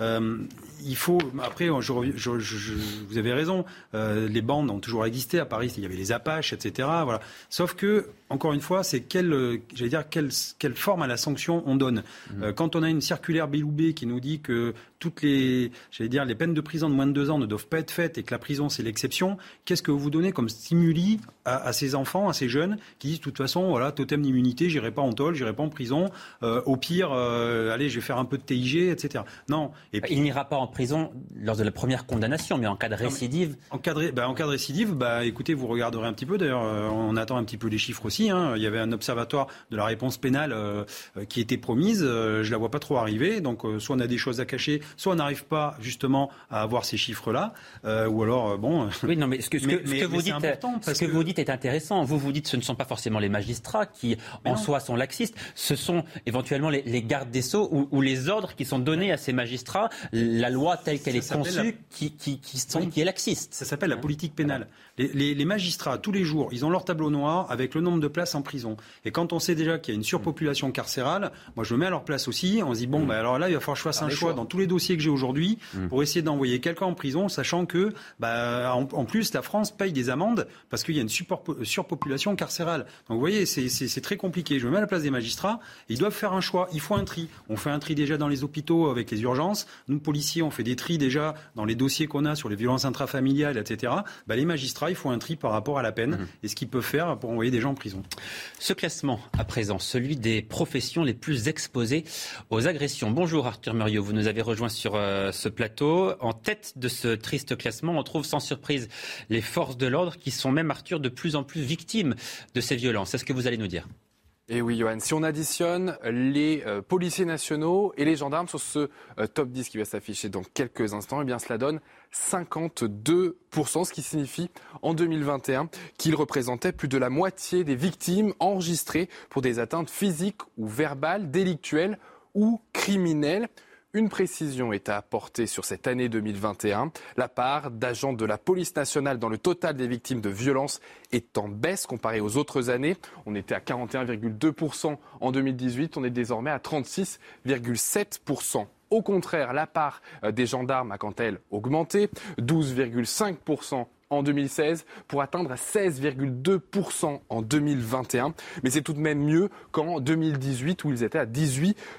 Ce, rapport nous indique qu'au-delà des forces de l'ordre, euh, certaines professions font face à une hausse de la violence à leur égard. Parmi eux, les élus, en 5 ans, ils ont gagné un, an euh, un point passant de 0,8% en 2016 à 1,8% en 2021.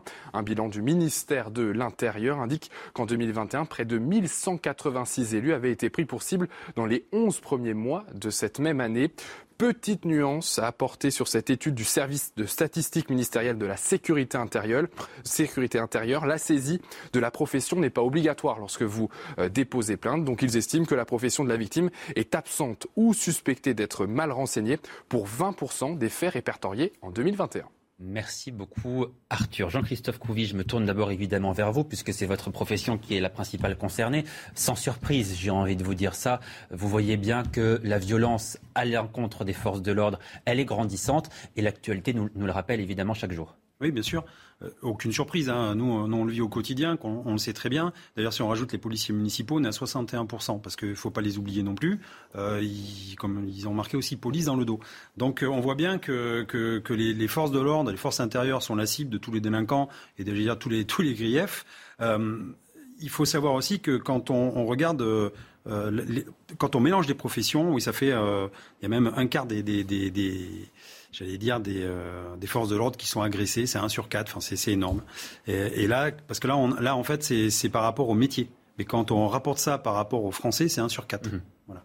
Donc, euh, on essaye euh, bah justement peut-être d'avoir un peu plus de protection. On, on, on voit bien qu'on est les cibles. Alors effectivement, les magistrats, euh, c'est pour ça qu'il ne faut pas taper non plus sur les magistrats parce qu'ils se rendent compte que, que eux aussi, ils essaient de nous protéger, ils, ils, punissent, ils essaient de punir un peu plus d'ailleurs euh, les délinquants qui, qui attaquent les policiers. Et je pense que ça va venir aussi par des peines, j'allais dire, minimales. C'est-à-dire que quand on attaque un policier... On appelle une peine planchée en quelque sorte. Plancher, minimale, tout ce qu'on veut, c'est la, la, ça c'est la, la littérature, mais il faut être implacable.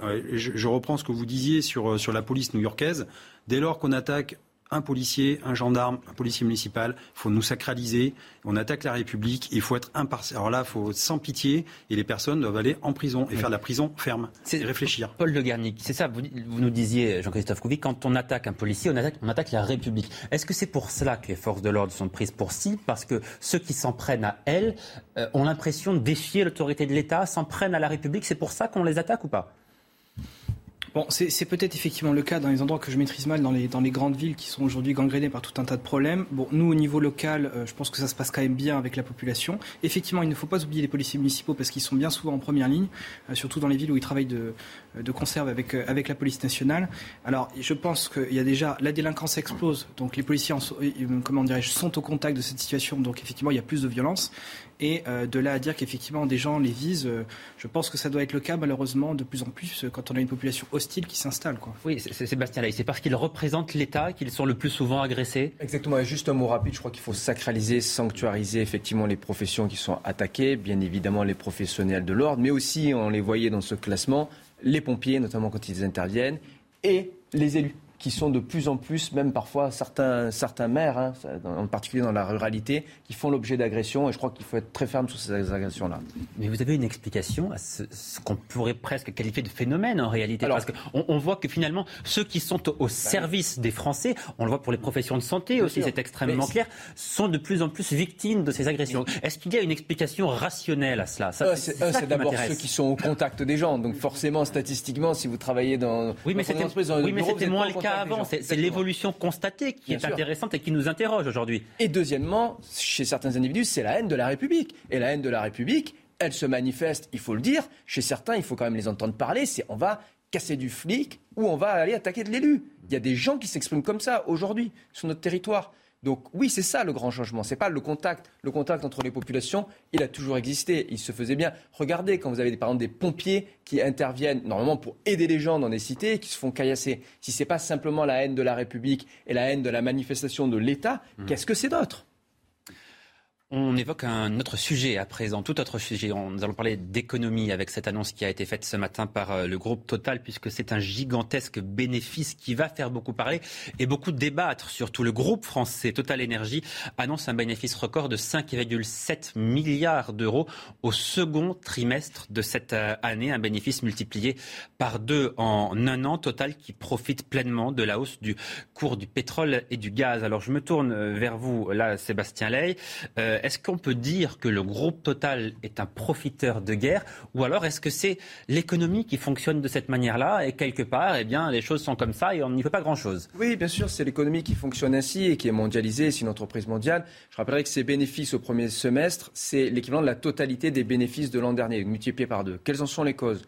D'abord, c'est essentiellement une société qui vend du pétrole et du gaz, et donc c'est pas elle qui décide le prix. Hein. Total est preneuse du prix. Or, vous avez tous vu ce qui s'est passé sur les cours du pétrole et du gaz, ont été multipliés par deux en un an, c'est normal que leurs bénéfices soient multipliés. Là où ils en profitent un peu plus, c'est sur une autre activité qui est le raffinage. Voilà, les marges sur le raffinage, ça a été multiplié par 15. C'est là où il faut se poser des questions. Mais sur le pétrole, le gaz, en plus, vous savez, c'est extrêmement volatile. Depuis que ces, bénéfices ont été enregistrés, c'est à fin juin, les cours du pétrole ont reflué. Donc au prochain trimestre, ils vont gagner beaucoup moins d'argent. C'est la nature de leur business. J'entends bien ce que vous nous dites. Vous nous dites, écoutez, non, c'est normal. Quelque part, ils profitent de la crise puisque les cours sont en train d'augmenter, leurs bénéfices augmentent. Mais il faut se mettre à la place des Français aussi qui, ce matin, vont découvrir ce chiffre et se disent 5,7 milliards de dollars de bénéfices en, trois mois. C'est bien cela.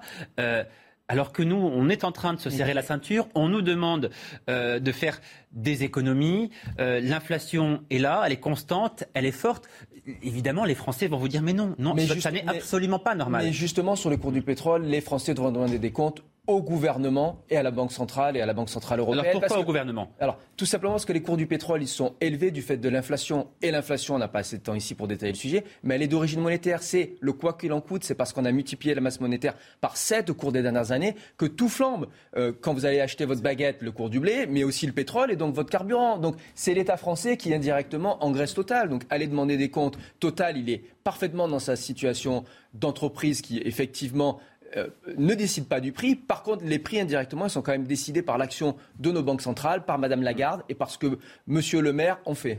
Mais alors, il y a une question qui, se pose. Faut-il taxer davantage les grandes entreprises, les grands groupes comme Total Energy qui réalisent de gros bénéfices? Écoutez, la réponse d'Aurore Berger, c'est la présidente du groupe Renaissance, du groupe de la majorité à l'Assemblée nationale.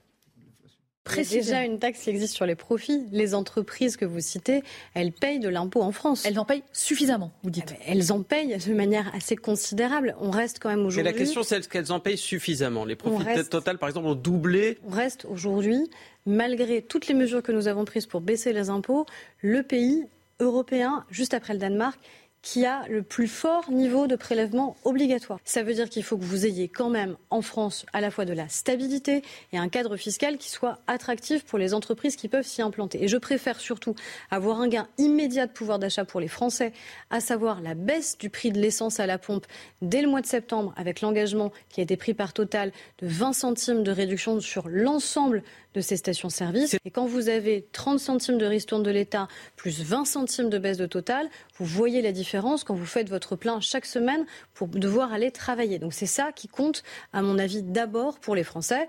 Ensuite, vous savez qu'il y a un certain nombre de stations-service dans notre pays qui sont déjà à prix coûtant, de grands distributeurs qui ont annoncé qu'ils allaient renouveler ces opérations à prix coûtant. Donc ça veut dire zéro marge pour eux, de manière, encore une fois, à faciliter euh, la vie des consommateurs et que celles et ceux qui n'ont pas d'autre choix que de prendre leur voiture, ils soient encouragés. On a voté aussi d'autres dispositifs à l'Assemblée pour que les employeurs puissent aller plus loin dans la prise en charge qu'ils ont chaque année euh, sur la question du carburant. On a doublé le plafond. Donc c'est toutes ces aides cumulées qui doivent faciliter la vie des Français. Ce que dit Aurore Berger, c'est non, le gouvernement aujourd'hui n'envisage pas de taxer les super profits, les surprofits, dont notamment euh, ce Total, pour une raison qui est simple, dit-elle, c'est que euh, en échange d'une non-taxation, Total fait une ristourne sur le prix du carburant. Est-ce que ça, ça vous l'entendez? Est-ce que vous êtes d'accord avec cela? Alors, je, on, là, on tape sur Total puisque c'est le sujet du jour, mais je voudrais quand même rappeler que euh, le, la puissance qui, euh, je dirais, accapare l'argent euh, du litre d'essence à la pompe, c'est quand même l'État, puisque plus de la moitié de ce que vous payez à la pompe va dans les caisses de l'État. Dans les caisses de l'État, mais dans, dans, les caisses des Français aussi. L'État, la caisse de l'État, c'est la caisse des Français. Oui, bah, ça, dépend, euh, ça dépend à quoi sert l'argent euh, quand c'est utilisé comme ça. Je ne suis pas certain que ce soit très judicieux. Mais enfin bon, bref. Donc on a un système où l'État, c'est l'État qui gagne de l'argent sur le pétrole bien plus que Total, alors que l'État ne produit rien. Hein. Donc euh, l'État vampirise l'économie, surtout, surtout en France, avec un système digne des Shadocks, puisque euh, l'État taxe l'essence et avec cet argent, ensuite, resubventionne le fait de baisser les prix à la pompe. Donc c'est complètement obscur. Si l'État veut faire quelque chose de bien pour l'économie et de bien pour les Français, la seule chose qu'il peut faire, et c'est toujours pareil, c'est baisser les impôts et laisser aux gens leur argent, puisque c'est quand même leur argent à la base. Donc voilà, concernant Total, euh, on peut taper sur Total. Ce qui se passe, c'est qu'il y a des niveaux de production qui sont différents. Aujourd'hui, Total produit du pétrole, produit de l'essence. On est bien content, donc c'est normal qu'il y ait de l'argent. J'entends bien ce que vous dites, baisser les impôts, laisser aux Français leur argent. Mais alors, en échange de quoi? On n'a déjà pas d'argent pour euh, assurer euh, la continuité des soins à l'hôpital, pas d'argent pour recruter de nouveaux fonctionnaires de police, pas d'argent pour l'éducation nationale qui en manque cruellement. Donc, on peut baisser les impôts, mais à ce moment-là, il faudra faire des, des concessions autre part. Vous êtes d'accord avec ça? Oui, bien sûr, mais sur la question spécifique du pétrole, c'est en fait la lutte contre l'inflation. C'est la question que je vous pose là, pardon, parce qu'elle est extrêmement importante compte tenu de ce qu'on vient d'entendre. Bien sûr, et sur le carburant, ça se posait euh, avant même la crise ukrainienne, avant même la flambée actuelle de l'inflation. Sur le carburant, il y a beaucoup d'injustices parce que l'État a créé des taxes, mais l'État collecte même de la TVA sur les taxes.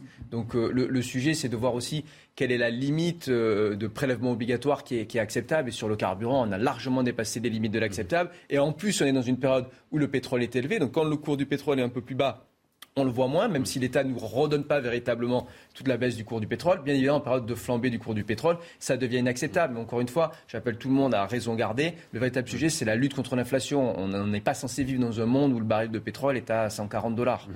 Alors c'est dans ce contexte de forte inflation, précisément des prix de l'énergie et de menaces de coupure l'hiver prochain, que le président de la République reçoit ce soir à l'Élysée Mohamed Ben Salman, le prince héritier saoudien, était pourtant mis au banc de la scène internationale depuis 2018 et l'assassinat du journaliste Jamal Khashoggi. Alors après la visite en Arabie Saoudite il y a deux semaines de Joe Biden, les démocraties occidentales sont-elles en train de s'asseoir sur leurs valeurs pour tenter de trouver du pétrole? Écoutez à nouveau Aurore Berger à ce sujet.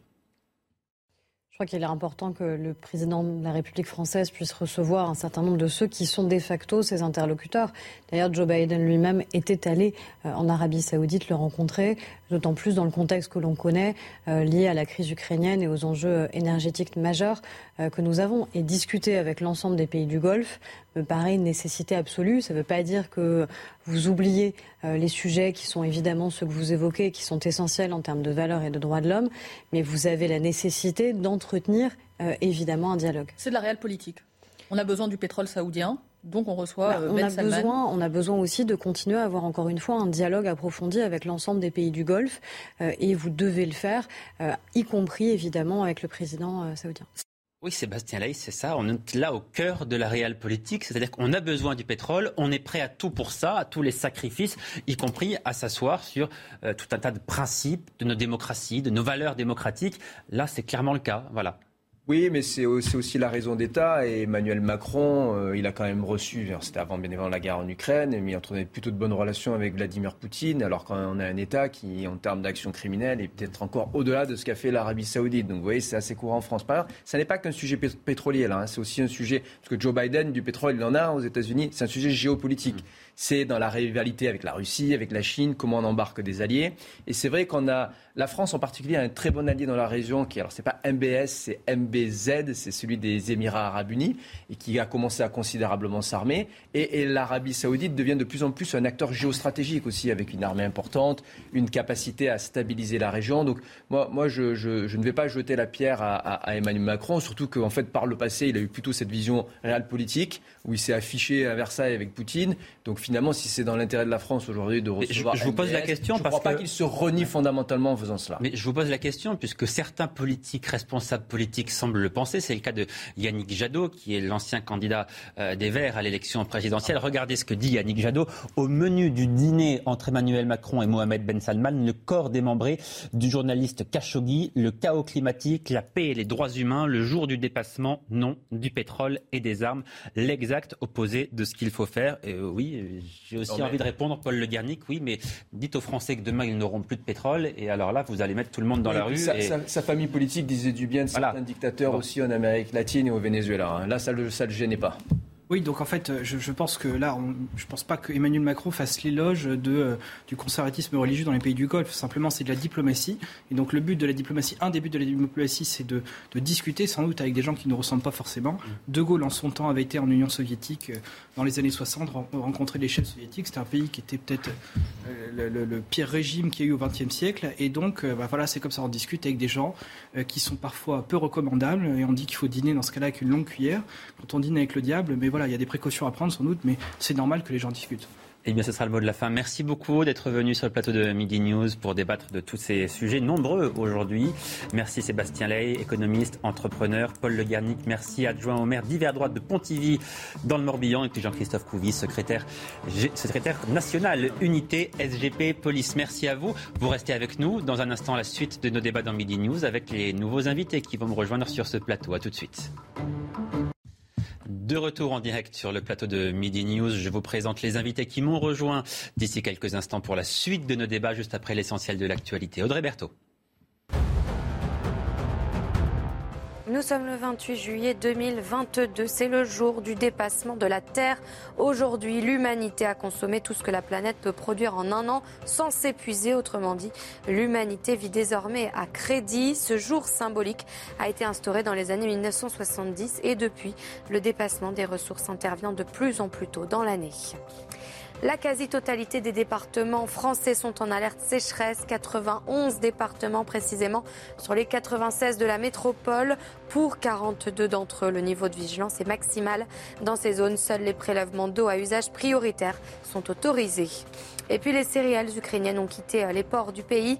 Trois ports, notamment le port d'Odessa, ont repris le travail. Kiev et Moscou ont signé un accord la semaine dernière débloquant les 25 millions de tonnes de céréales coincées dans les ports de la mer Noire.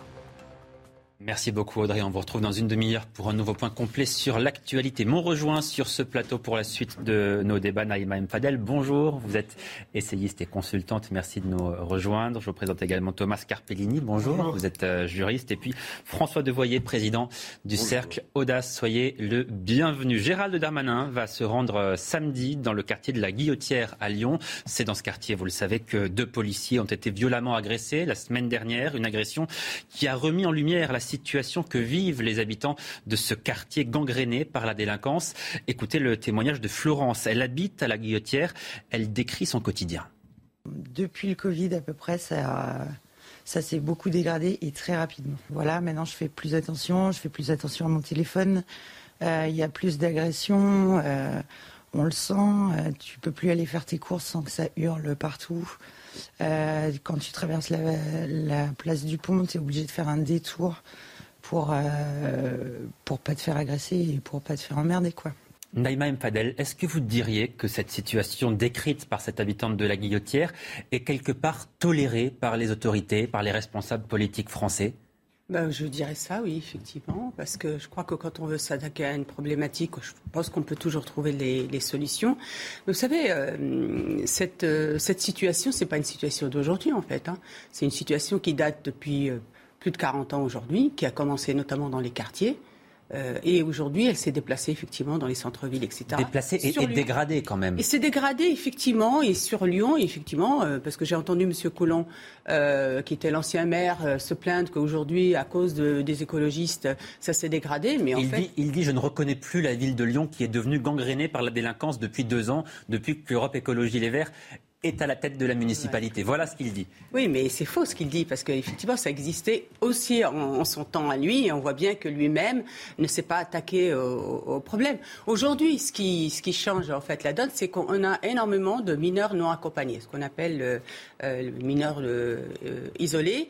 On a énormément de ces mineurs-là qui aujourd'hui gangrènent et sont dans la délinquance. Il faut savoir qu'aujourd'hui, euh, la délinquance des mineurs non accompagnés, elle est, de, elle est surreprésentée dans les faits de délinquance, d'agression, d'agression sexuelle aussi, plus que plus de 40% euh, sur Bordeaux notamment, je citerai ces deux villes-là que je connais bien, et sur, euh, Paris, 51% sont le fait de mineurs non accompagnés. Mhm. Donc cette situation de, de, de, ces mineurs clandestins qui sont aussi protégés par des associations, il faut savoir que ce qui est quand même incroyable dans notre pays, c'est qu'on est face, alors je, pas, je continue sur les mineurs non accompagnés, face à ces mineurs-là qui sont protégés par des associations.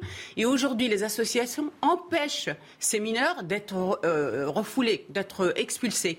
Vous savez que pas seulement, je, me permets, pas seulement les associations, mais il y a aussi les pays d'origine qui ne délivrent pas les laissés-passer consulaires.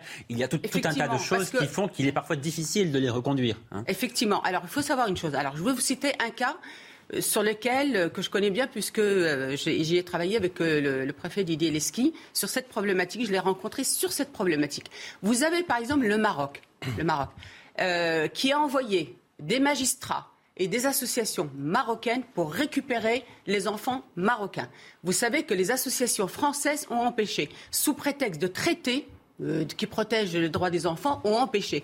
Est-ce que vous imaginez, allez, extrapolons, que des enfants français iraient dans ces pays-là et que des associations marocaines empêcheraient le, retour Je citerai euh, donc cet exemple-là. Vous savez que les mineurs non accompagnés sont pris en charge par, les, les départements. Aujourd'hui, les départements sont non plus l'argent, effectivement, pour les prendre en charge. C'est ce qu'ils disent régulièrement au ministre de l'Intérieur, Gérald Darmanin, qui sera sur place donc euh, samedi. On va à nouveau écouter cette habitante du quartier de la Guillotière qui attend le ministre de l'Intérieur, puisqu'elle souhaite évidemment l'interpeller sur la situation dramatique, chaotique même quelque part, qu'elle vit au quotidien. Moi, ce que je demande aujourd'hui, euh, en tout cas ce que j'aimerais demander aujourd'hui à l'État, c'est euh, c'est une protection. On, a, on peut Enfin, je comprends qu'il y a des gens qui quittent le quartier parce qu'on ne peut pas vivre ça tous les jours, quoi. Et, c'est tellement déjà triste de voir euh, notre quartier se dégrader. Euh, ça donne une mauvaise image aussi à, la ville de Lyon et, on ne peut pas laisser ses habitants comme ça, quoi. Je pense que c'est pas humain. Moi, je me dis que c'est c'est quand même pas à moi de déménager et j'espère réellement qu'il va se passer quelque chose, quoi. Donc j'y crois encore. François Devoyer, c'est important que Gérald Darmanin aille sur place pour aller écouter ce que les habitants ont à lui dire Ou est-ce que vous pensez que ces habitants, ils attendent autre chose qu'un déplacement? Est-ce qu'ils voudraient, ce sont enfin des actions concrètes? Oui, ils attendent que le gouvernement agisse. Moi, ça me fend le cœur d'écouter euh, cette euh, jeune femme. On a des gens qui littéralement souffrent. Euh, de ne plus se sentir euh, chez eux là où ils habitent depuis des années. Quoi. Si vous connaissez la guillotière, on est au-delà du sujet de la délinquance. Mm. C'est euh, une anarchie complète, c'est le chaos. Vous avez des vendeurs de, pastèques qui installent mm. euh, leurs marchandises sur la voirie, littéralement sur la voirie. Plus rien n'est respecté. On est dans une situation chaotique et ce qui est le plus inquiétant dans tout cela, c'est effectivement l'apathie du gouvernement, des gouvernements successifs, qui regarde ailleurs, qui va effectivement faire une petite visite, euh, donner un petit sucre, euh, promettre euh, l'augmentation des effectifs de police ou un centre de rétention, mais ça ne change rien au problème de fond.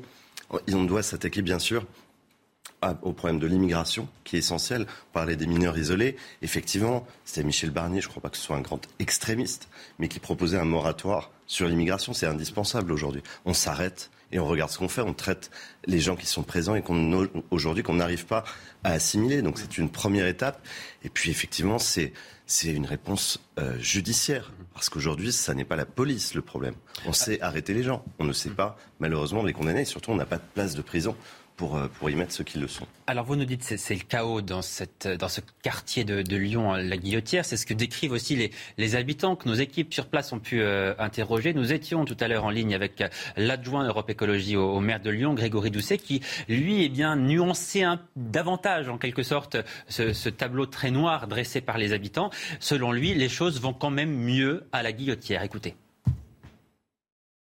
situation ne se dégrade pas euh, au fil des mois. En l'occurrence, depuis le début de l'année, euh, depuis euh, six mois, voire plus, le marché à la sauvette qui était présent sur la place Gabriel Péry n'est plus là, justement, depuis un certain nombre de mois. Les vendeurs de cigarettes de contrefaçon se font de plus en plus rares et c'est notamment dû à un travail partenarial de la police municipale avec la brigade spécialisée de terrain de la police nationale qui sont là toute la journée, le matin la police municipale, l'après-midi et en début de soirée de euh, la part de cette brigade spécialisée de terrain et les choses vont mieux. Après, effectivement, et je l'ai dit, il faut avoir cette, euh, cette humilité et euh, si tant est qu'il le fallait, eh bien, cet événement de la semaine dernière nous rappelle effectivement que, évidemment, nous n'avons pas encore gagné la bataille.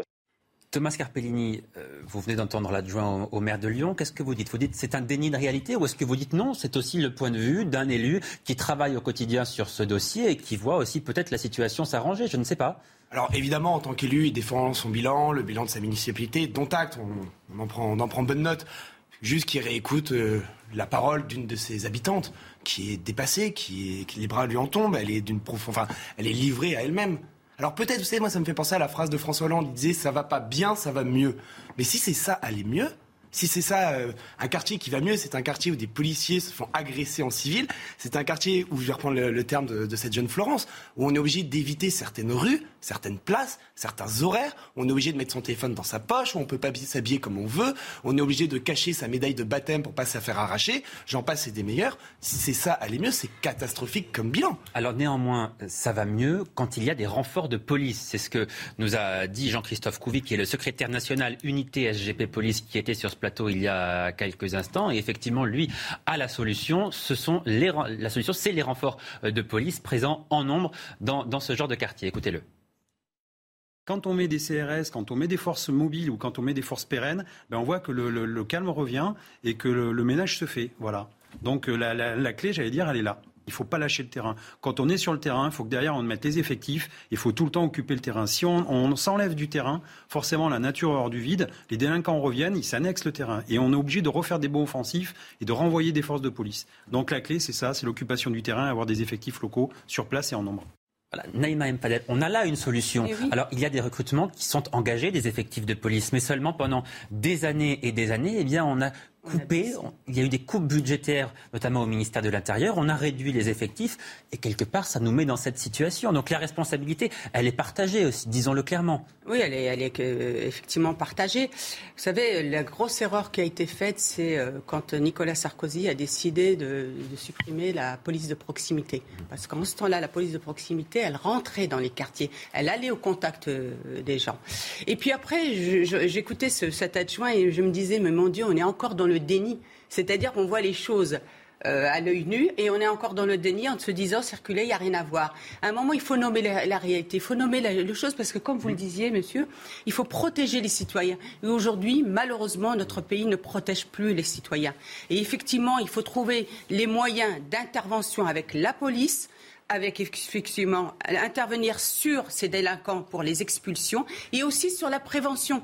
Parce que moi, je regrette, mais on ne met jamais en avant la question de la responsabilité des parents et de l'éducation des parents parce que beaucoup de ces jeunes-là sont des jeunes mineurs. Oui, et des mineurs et des mineurs, vous l'avez dit, qui notamment dans le quartier de la Guillotière sont régulièrement souvent des mineurs isolés qui par définition n'ont pas de parents. François Devoyer. Tout à fait d'accord avec Naïma sur la question de la prévention et effectivement des parents qu'il faut responsabiliser.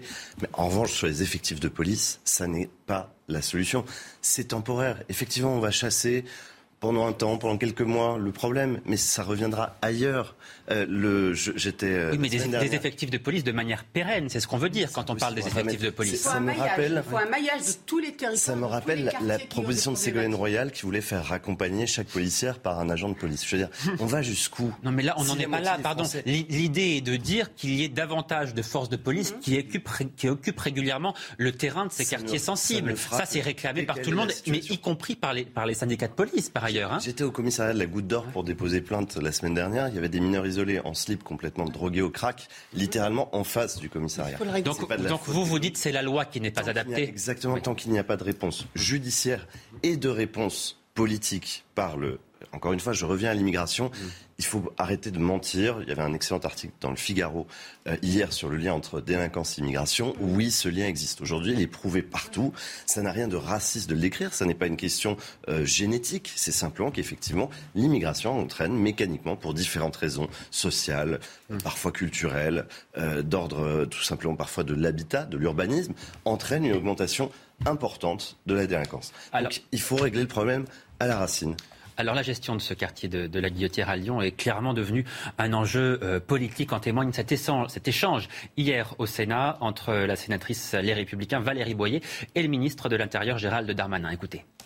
J'ai le regret de vous dire que les tweets ne remplacent pas l'action et combien de vies blessées, perdues ou abîmées euh, sont aujourd'hui perdues ou abîmées parce que vous n'avez pas repris nos propositions.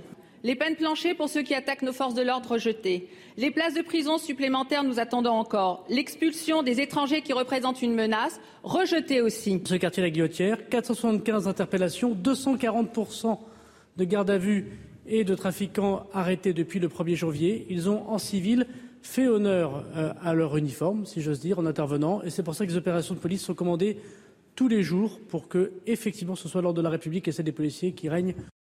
Naïma Mfadel, comment est-ce que vous comprenez cette réponse de Gérald Darmanin? Est-ce que vous vous dites quelque part, il y a une forme d'autosatisfaction, on se gargarise un peu en se disant, mais si, alors ça va mieux, ça ne va pas bien, pour reprendre votre formule ou celle de François Hollande, ça ne va pas bien, mais ça va mieux? Est-ce que vous dites là aussi déni de réalité? Non, mais je pense qu'il ne peut pas dire euh, autre chose.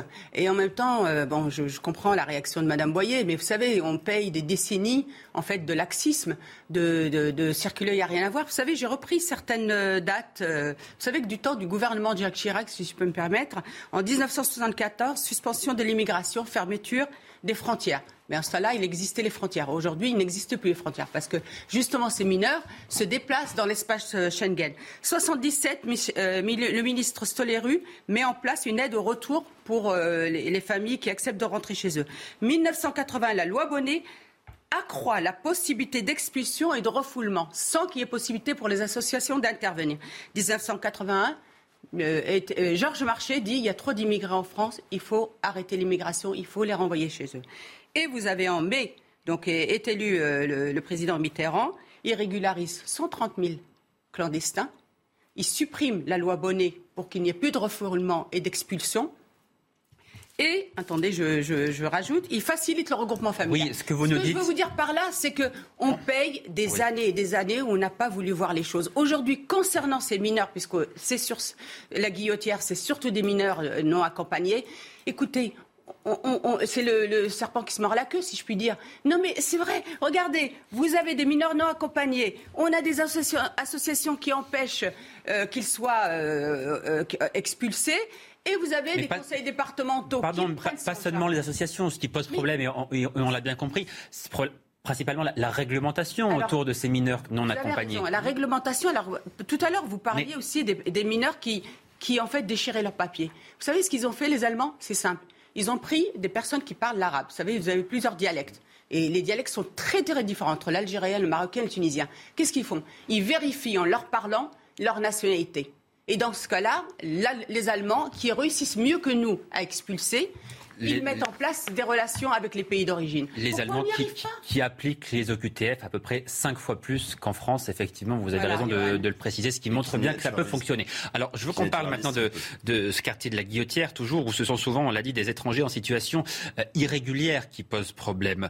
En réponse à cette situation que vivent les habitants, eh bien, Gérald Darmanin a annoncé la création d'un centre de rétention à Lyon. Il ira d'ailleurs en visiter un samedi lorsqu'il sera en déplacement dans, dans la ville de Lyon. Alors comment est-ce que fonctionnent ces centres de rétention? Élément de réponse avec Vincent Fernandez.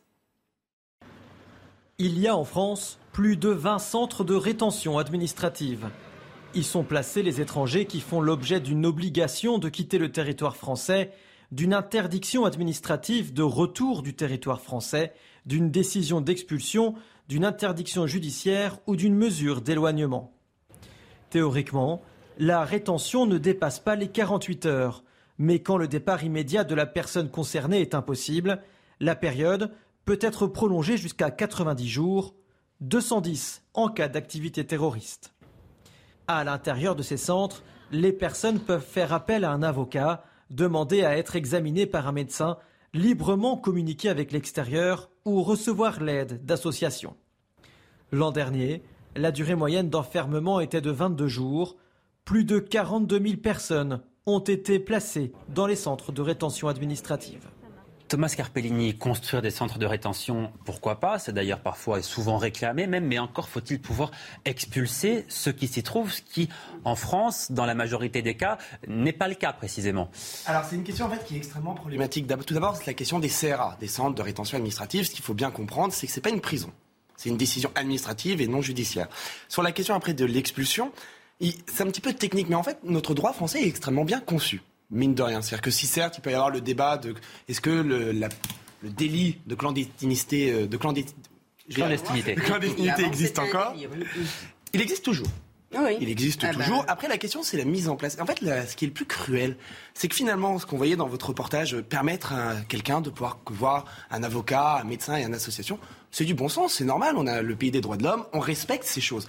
Ce qui est dramatique, c'est qu'il y a un tel flux, il y a un tel euh, engouement face à l'utilisation de ces CRA, qu'en fait, l'appareil de l'état de droit n'arrive pas à suivre. Ce qui fait que ça donne des situations totalement euh, abracadabrantesques où la prise de décision n'arrive plus à être prise. Et pour continuer sur les expulsions, c'est, et heureusement, réglé par des règles juridiques. Pour euh, autoriser une expulsion, il faut trois choses. Il faut un trouble à l'ordre public, il faut que la personne ne soit pas soumise à un régime de protection, comme par exemple euh, un réfugié politique, et c'est ça qui va coincer l'accord du pays d'origine.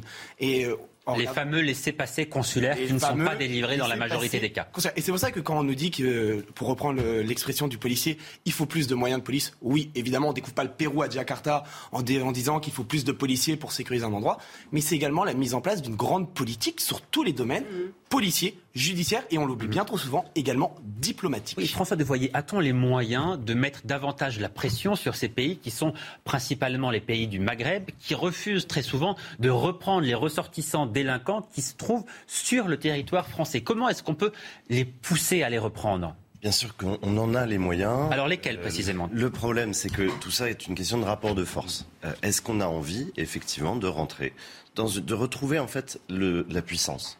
Euh, La puissance euh, en matière géopolitique, c'est c'est la base de, de, toutes les relations entre les pays. Euh, et c'est ce que font très bien les Américains. C'est ce que nous faisons d'ailleurs avec nos sanctions euh, contre la Russie. On a bien été capable de menacer, euh, Bruno Le Maire l'a fait un peu hâtivement d'ailleurs, la, la, la, Russie de d'effondrement économique. Oui, et, et en échange, la Russie coupe le gaz en direction de l'Europe. Donc il y a toujours des répercussions aux décisions qui sont prises. Il faudra être prêt, effectivement, à ce qu'il y ait des réponses de ces pays. Je pense à l'Algérie en particulier. On a, je pense, entretenu des relations assez malsaines avec les gouvernements algériens successifs depuis des années. Euh, il y a des échanges qu'il faudra ben, rendre un peu plus propres.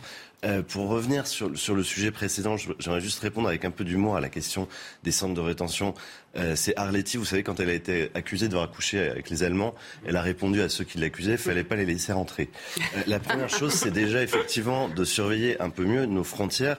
On a été capable pendant la crise du Covid d'empêcher les gens de passer d'une région à l'autre, à l'intérieur de notre territoire si on n'est pas capable d'être un peu plus sérieux sur le, filtrage des frontières, c'est quand même très inquiétant. Donc il manque de la volonté politique euh, au niveau international, bien sûr. Au niveau national aussi, c'est donner les moyens de traiter rapidement les cas et euh, quand euh, enfin, Gérald Darmanin devrait cesser de mentir aussi. Il avait menti face à Marine Le Pen à l'occasion d'un débat sur le pourcentage d'OQTF qui était réalisé. Il est extrêmement bas. Vous n'allez pas me dire que s'il exige un objectif à 80-90%, le 100%, on n'y arrive effectivement jamais, euh, dans l'année qui vient, c'est possible. En revanche, c'est effectivement choisir d'attribuer des moyens et des personnes. Il faudrait juste préciser qu'en fait, dans ces centres de rétention, vous ne pouvez pas mettre les mineurs, puisque la loi ne le permet pas. Donc euh, se pose encore ce problème hmm. lié à ces mineurs qui D'où le fait que beaucoup, se disent mineurs en ne l'étant pas oui, forcément. Voilà, donc, Je crois euh, qu'en Suède, ils avaient fait euh, des tests osseux. Mais en France aussi. On était à 80% de gens qui mentaient sur leur, sur leur âge. Thomas Carpellini, pourquoi est-ce qu'un pays comme l'Allemagne, qui appartient à la même Union européenne, arrive, elle, lui, ce pays arrive à expulser davantage ceux qui font l'objet d'une obligation de quitter le territoire? Parce qu'il faut dire quand même que la France, dans ce domaine, est clairement le mauvais élève de l'Union l'Union européenne. Qu'est-ce qui pêche dans notre pays? Bah Parce qu'en Allemagne, quand on parle, après on agit. En France, on a Gérald Darmanin qui va chanter paroles et paroles et paroles de Dalida. La, personne qui vous a écouté, je suis sûr, va et pour acte compagnie. Et pourquoi est-ce qu'on n'y arrive pas? Parce que je pense qu'il n'y a pas de réelle volonté politique, tout simplement. Et pourtant, le secrétaire général d'unité SGP Police qui était avec nous il y a quelques minutes nous disait mais le ministre de l'Intérieur, il mouille la chemise, il, nous comprend, il nous, il nous disait presque la chose suivante, c'est un bon ministre de l'Intérieur. Bah, moi aussi je trouve que pour le coup, moi qui...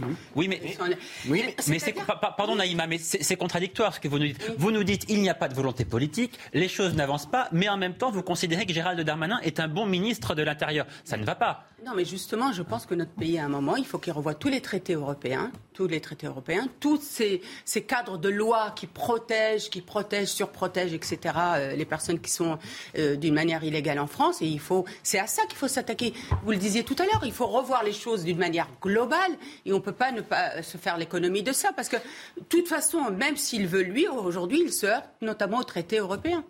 Donc peut-être qu'il faut s'asseoir dessus. Le seul qui peut vraiment donner l'impulsion, c'est Emmanuel Macron. Hein. Il n'y en a pas d'autre. On reste un régime présidentiel en France tant qu'il n'y a pas cette volonté. Et je pense, je vais aller au-delà, je pense qu'il joue sa fin de mandat là-dessus. C'est-à-dire que mm. s'il n'est pas capable de comprendre que les Français sont, en ont vraiment vous pensez qu'il ne l'a pas compris ah Il, n'a pas compris quels sont les problèmes d'insécurité en France Non, j'en suis convaincu. De la même façon qu'il a été mettre cette taxe carbone en oubliant que la majorité des gens roulaient au diesel et n'avaient pas de VTC à disposition en bas de chez eux.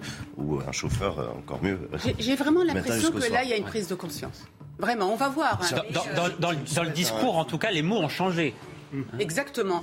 D'autant plus qu'il parle maintenant d'expulsion des, enfants de moins de 13 ans. Absolument. la, la, loi devrait changer, effectivement. Une loi arrivera à l'Assemblée nationale en septembre dernier. On marque une courte pause. Vous restez bien avec nous. On se retrouve dans quelques instants pour la suite de ce débat extrêmement intéressant sur CNews. À tout de suite. De retour en direct sur CNews, soyez les bienvenus sur le plateau de Midi News. Dans un instant, la suite de nos débats, juste après l'essentiel de l'actualité. Audrey Berthaud, bonjour. Bonjour Johan. La piste criminelle est euh, privilégiée euh, après euh, les incendies en Ardèche. Plusieurs gardes à vue sont en cours selon le procureur. Le feu s'est déclaré hier et a déjà parcouru près de 1200 hectares. Il a été fixé ce matin, c'est-à-dire maîtrisé mais pas encore éteint. Les autorités évoquent un acte pyromane. L'Europe va-t-elle manquer de gaz? La Russie ferme peu à peu le robinet du gaz à l'Europe. Les 27 s'organisent pour reconstituer leurs réserves avant l'hiver et ainsi éviter la pénurie lorsque la demande explosera. Mais si les niveaux actuels de stockage flirtent avec ceux de l'an dernier à la même période, le défi s'avère immense pour les Européens. Thomas Chama.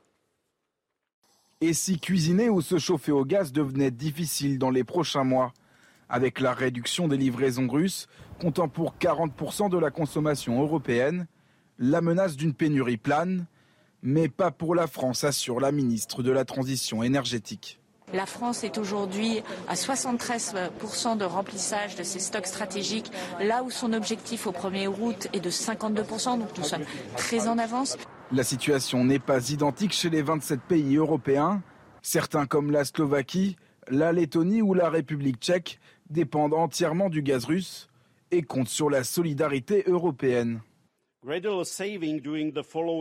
Les efforts progressifs de sauvegarde de l'énergie dans les prochains mois nous assureront d'avoir assez de gaz pour cet hiver. Nous ne laissons pas la Russie menacer notre sécurité énergétique en refusant délibérément de nous livrer et d'utiliser le gaz comme une arme politique.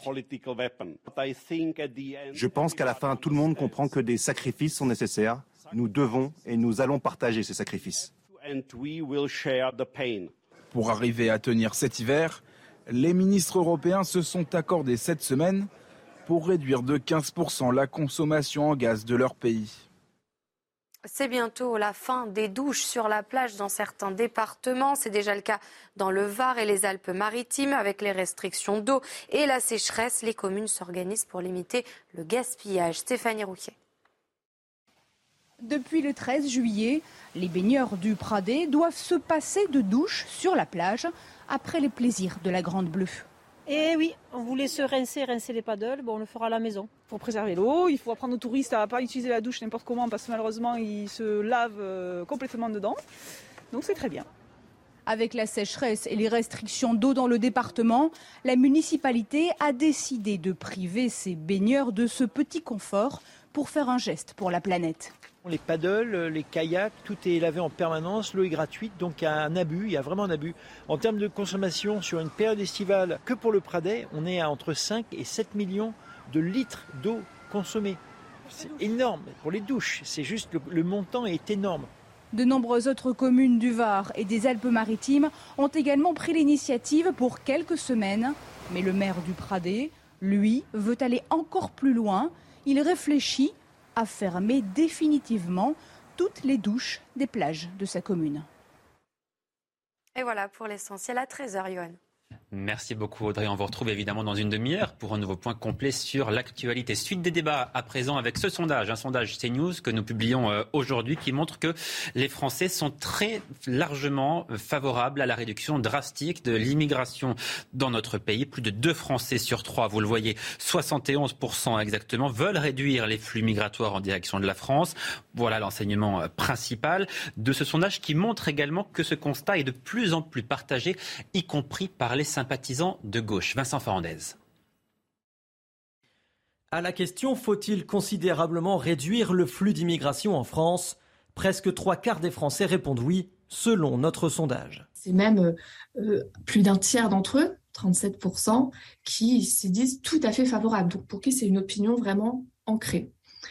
Que euh, l'on soit euh, euh, un homme, une femme, que l'on soit jeune, d'âge intermédiaire, senior, quelle que soit sa profession, CSP+, CSP-, etc. Le constat, il est en fait très similaire et les résultats sont, sont très proches. Une idée qui commence à être de plus en plus partagée chez les sympathisants de gauche c'est 50% par exemple euh, parmi les sympathisants du Parti socialiste, 41% parmi les sympathisants euh, d'Europe Écologie Les Verts. Donc aujourd'hui, il y a, euh, c'est une, une opinion qui semble en fait tout à fait acceptée, tout à fait partagée, encore une fois, de manière minoritaire, mais quand même partagée par près d'un sympathisant de, de, gauche sur deux. Chez les sympathisants de la majorité, ils sont 67% à penser qu'il faut réduire le flux d'immigration. Ils sont plus de 90% à la droite de l'échiquier politique du Parti Les Républicains à Reconquête. Naïma Mfadel, ce qui est intéressant dans ce sondage, au-delà du chiffre 71% qui n'est pas réellement une surprise. Mais ce qui est intéressant, c'est de voir que politiquement, ça n'est plus tellement un sujet clivant. C'est-à-dire que sur tous les bancs politiques, on est d'accord pour dire que l'immigration euh, commence à être trop importante dans notre pays. Oui, effectivement, ça dépasse en fait les clivages euh, politiques et c'est intéressant aussi euh, de la part des, gens plutôt à, gauche. Mais je pense que c'est tout simplement parce que les gens sont touchés au quotidien par, euh, euh, malheureusement ces, ces, ces, problématiques liées à l'immigration et qui font donc l'amalgame sur l'ensemble des immigrés. Il faut aussi euh, noter ça parce qu'aujourd'hui, l'ensemble des immigrés qui vivent paisiblement dans ce pays sont amalgamés. Et c'est vrai qu'il y a eu la délinquance, les incivilités, les agressions, mais aussi il y a eu le terrorisme aussi islamique qui a, qui a aussi impacté les opinions des, des, Français. Et aujourd'hui, il y a une inquiétude. Il y a une inquiétude aussi due à cette espèce d'insécurité culturelle aussi. Aujourd'hui, vous savez, euh, on galvaude, nous, dans le cadre des associations, les appels à projets, le vivre ensemble.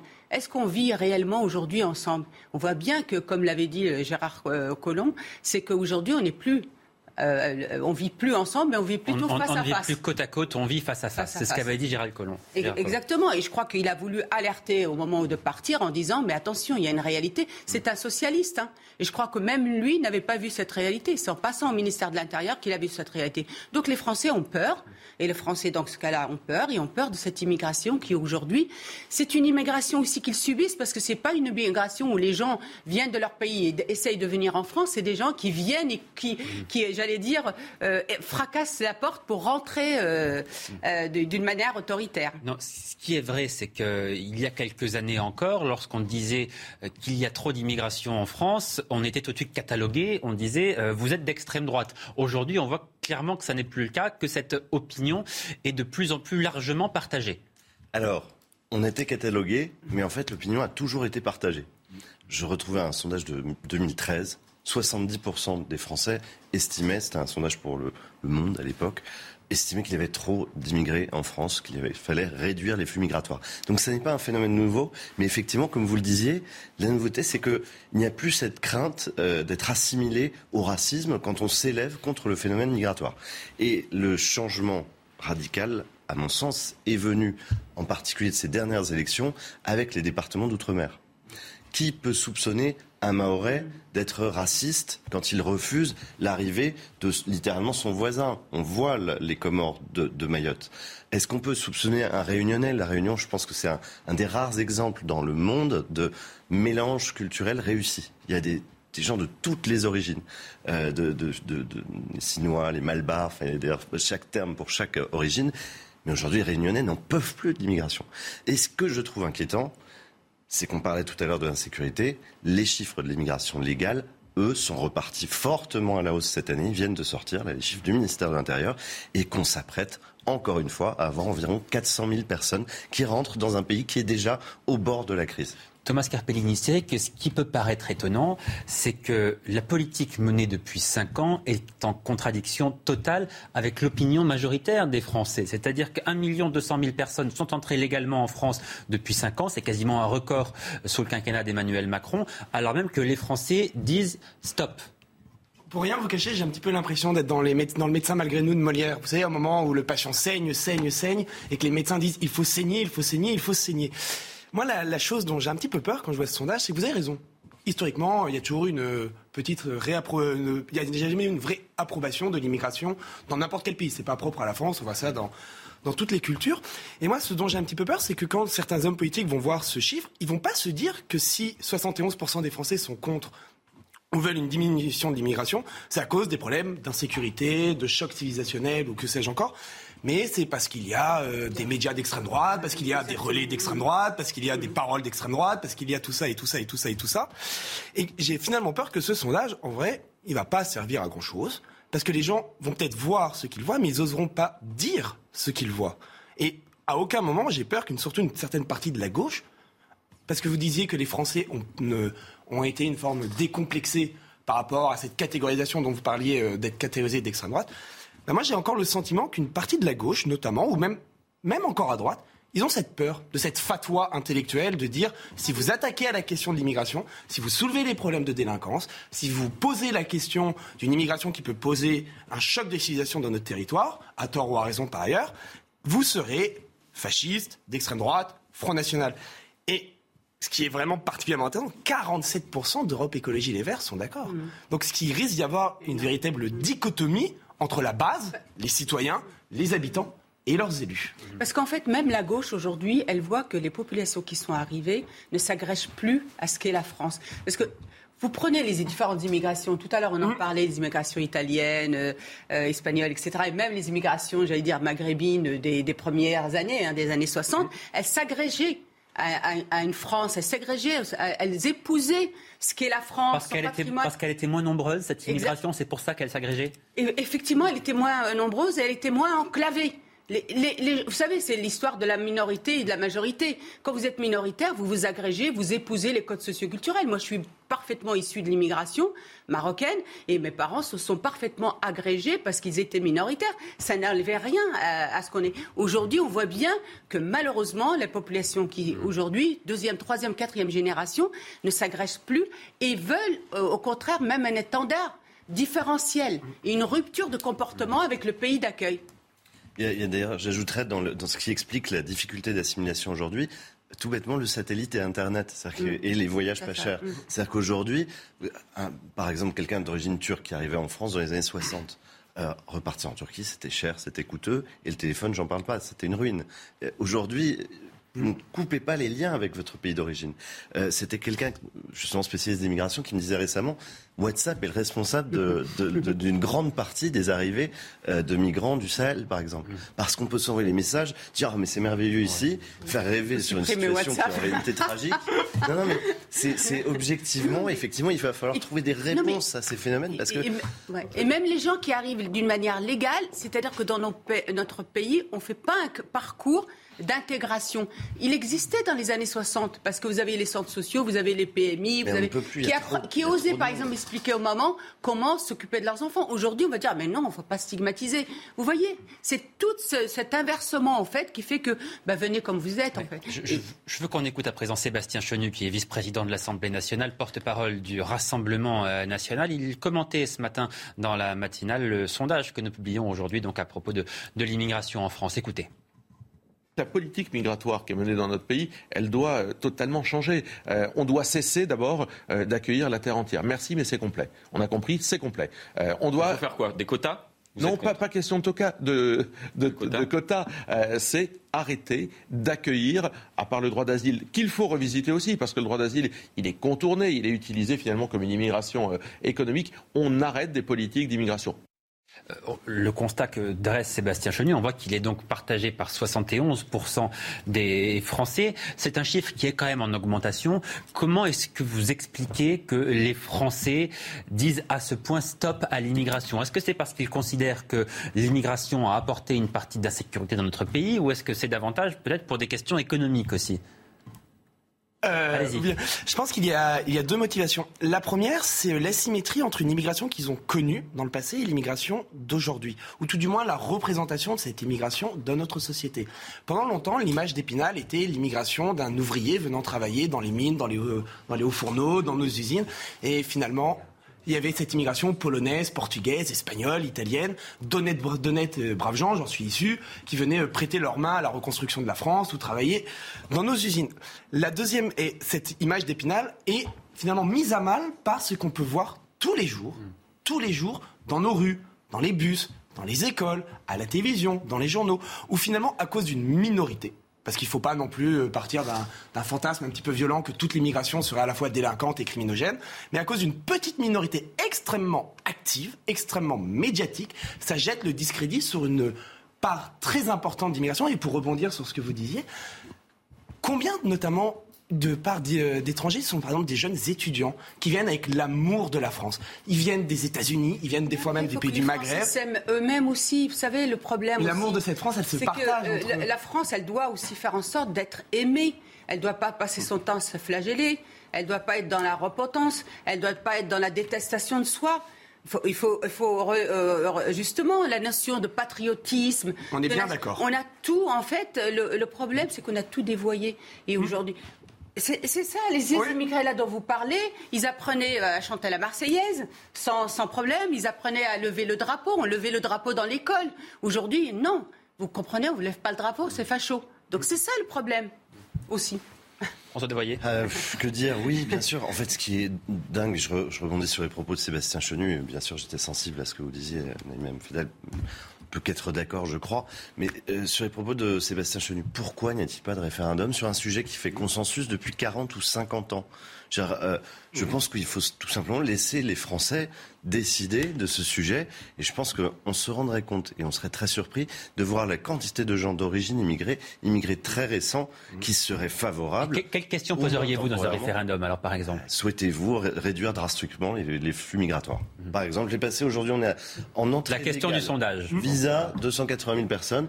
Euh, souhaitez-vous passer à moins de 50 000 personnes Voilà. Souhaitez-vous aussi, euh, voilà, souhaitez-vous que nous mettions. Moi, je pense qu'on serait à 80% de oui. Hein. Souhaitez-vous que nous mettions en place un parcours d'intégration républicaine? Voilà, par exemple. Clairement, comme le Danemark l'a fait, parce que vous avez vu ce que fait le Danemark. alors, très très bon exemple. Le Danemark, c'est une coalition entre les sociodémocrates, entre la gauche et la droite, qui a en, sentant, parce qu'ils sont à l'écoute du pays, contrairement à ce qui se passe en France, ont mis en place une politique migratoire exemplaire. Aujourd'hui, c'est l'un des pays qui gère le mieux cette situation migratoire. Tout est parti des caricatures de Mahomet qui a fait enflammer euh, plusieurs. Ce sont des quartiers où ils ne peuvent pas rentrer. il y a des quartiers effectivement très compliqués. Eux, au lieu de pardon, faire la politique de l'autruche comme en France, ou faire comme du Darmanin en ajoutant euh, des effectifs et en les retirant quelque part pour les mettre ailleurs, eux se sont dit on va régler cette situation et on va le faire en, euh, en, prenant le soutien de notre population. effectivement, il y a une grande coalition qui mène une politique migratoire, cohérente. Et aujourd'hui, il y a une délinquance qui est microscopique au Danemark. Allez, je voudrais qu'on change de sujet pour euh, aborder ce qui s'est passé dans le département de l'Essonne à présent, où un jeune de 17 ans euh, est mort la nuit dernière, victime d'une rixe entre bandes rivales. Il avait été admis mardi dans un hôpital parisien en état de mort cérébrale. La rixe a opposé des jeunes de Fleury-Mérogis à ceux de la ville voisine d'Evry-Courcouronne. En 2020, un quart des rixes dans notre pays se sont déroulés dans ce département de l'Essonne. Thomas Chama. C'est un nouvel affrontement entre bandes de jeunes qui tournent au drame. Mardi soir, pour se venger d'une précédente bagarre, des jeunes issus d'un quartier de la ville voisine d'Evry se rendent au pied de ces immeubles situés à Fleury-Mérogis. Un jeune de 17 ans subit de graves blessures à la tête. Hospitalisé, il meurt quelques heures plus tard. J'ai vu, il y a euh, des, jeunes avec des bâtons, avec des mortiers.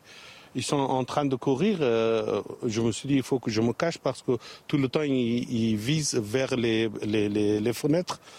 Euh, je me cachais et après, j'ai entendu qu'il y, avait un jeune qui était gravement blessé. Le maire de la commune habitué à ce genre de rix réclame plus de moyens pour sa ville fortement touchée par le chômage. Les forces de l'ordre font ce qu'elles peuvent actuellement euh, dans les moyens qui sont les siens, mais euh, il y aurait besoin je pense, de même de changer de paradigme du point de vue de la sécurité. Il y a besoin de déployer des moyens sur la médiation, l'insertion. Il y a besoin de police de proximité et pas que d'une police d'intervention. Enfin bon, donc on a besoin de créer un écosystème qui est qui est plus complet que ce qui n'existe aujourd'hui. Une enquête pour tentative de meurtre en bande organisée confiée à la brigade de recherche de la gendarmerie d'Evry et à la section de recherche de la gendarmerie de Paris a été ouverte. Naïma M. Fadel, vous avez entendu ce que dit le, maire de cette ville qui nous dit il nous faut à nouveau une police de, proximité pour faire de l'insertion, pour aller au contact des gens, pour faire de la prévention. Est-ce qu'on paye là en partie dans ces, dans ces quartiers-là, dans ces communes, la suppression de la police de proximité? Ah oui, je pense vraiment que ça a été une grosse erreur. Je pense vraiment la police de proximité qui était une police nationale était importante. Elle faisait beaucoup d'actions, de, effectivement, de loisirs avec les jeunes, mais ça permettait aussi de, de les rencontrer, de créer du lien, euh, de créer même du renseignement, etc. Et ça a été vraiment une, erreur. Maintenant, euh, Maintenant, malheureusement, revenir sur ça, ça va être très difficile. Parce qu'aujourd'hui, dans les quartiers, vous avez du mal, quand vous êtes policier, à rentrer. Par contre, il a parlé de médiation et d'insertion. Et ça, c'est le rôle d'un maire. Un maire peut mettre en place de la prévention, de la médiation et de l'insertion avec ses équipes, avec la police euh, municipale notamment, et aussi avec les équipes de prévention, les animateurs, etc. Donc ça, c'est complètement dans son rôle. Mais maintenant, vous savez, on est dans un phénomène, et Maurice, le docteur Maurice Berger en parle très bien, c'est-à-dire qu'on a une violence des jeunes qui commence dès l'âge de 9-10 ans.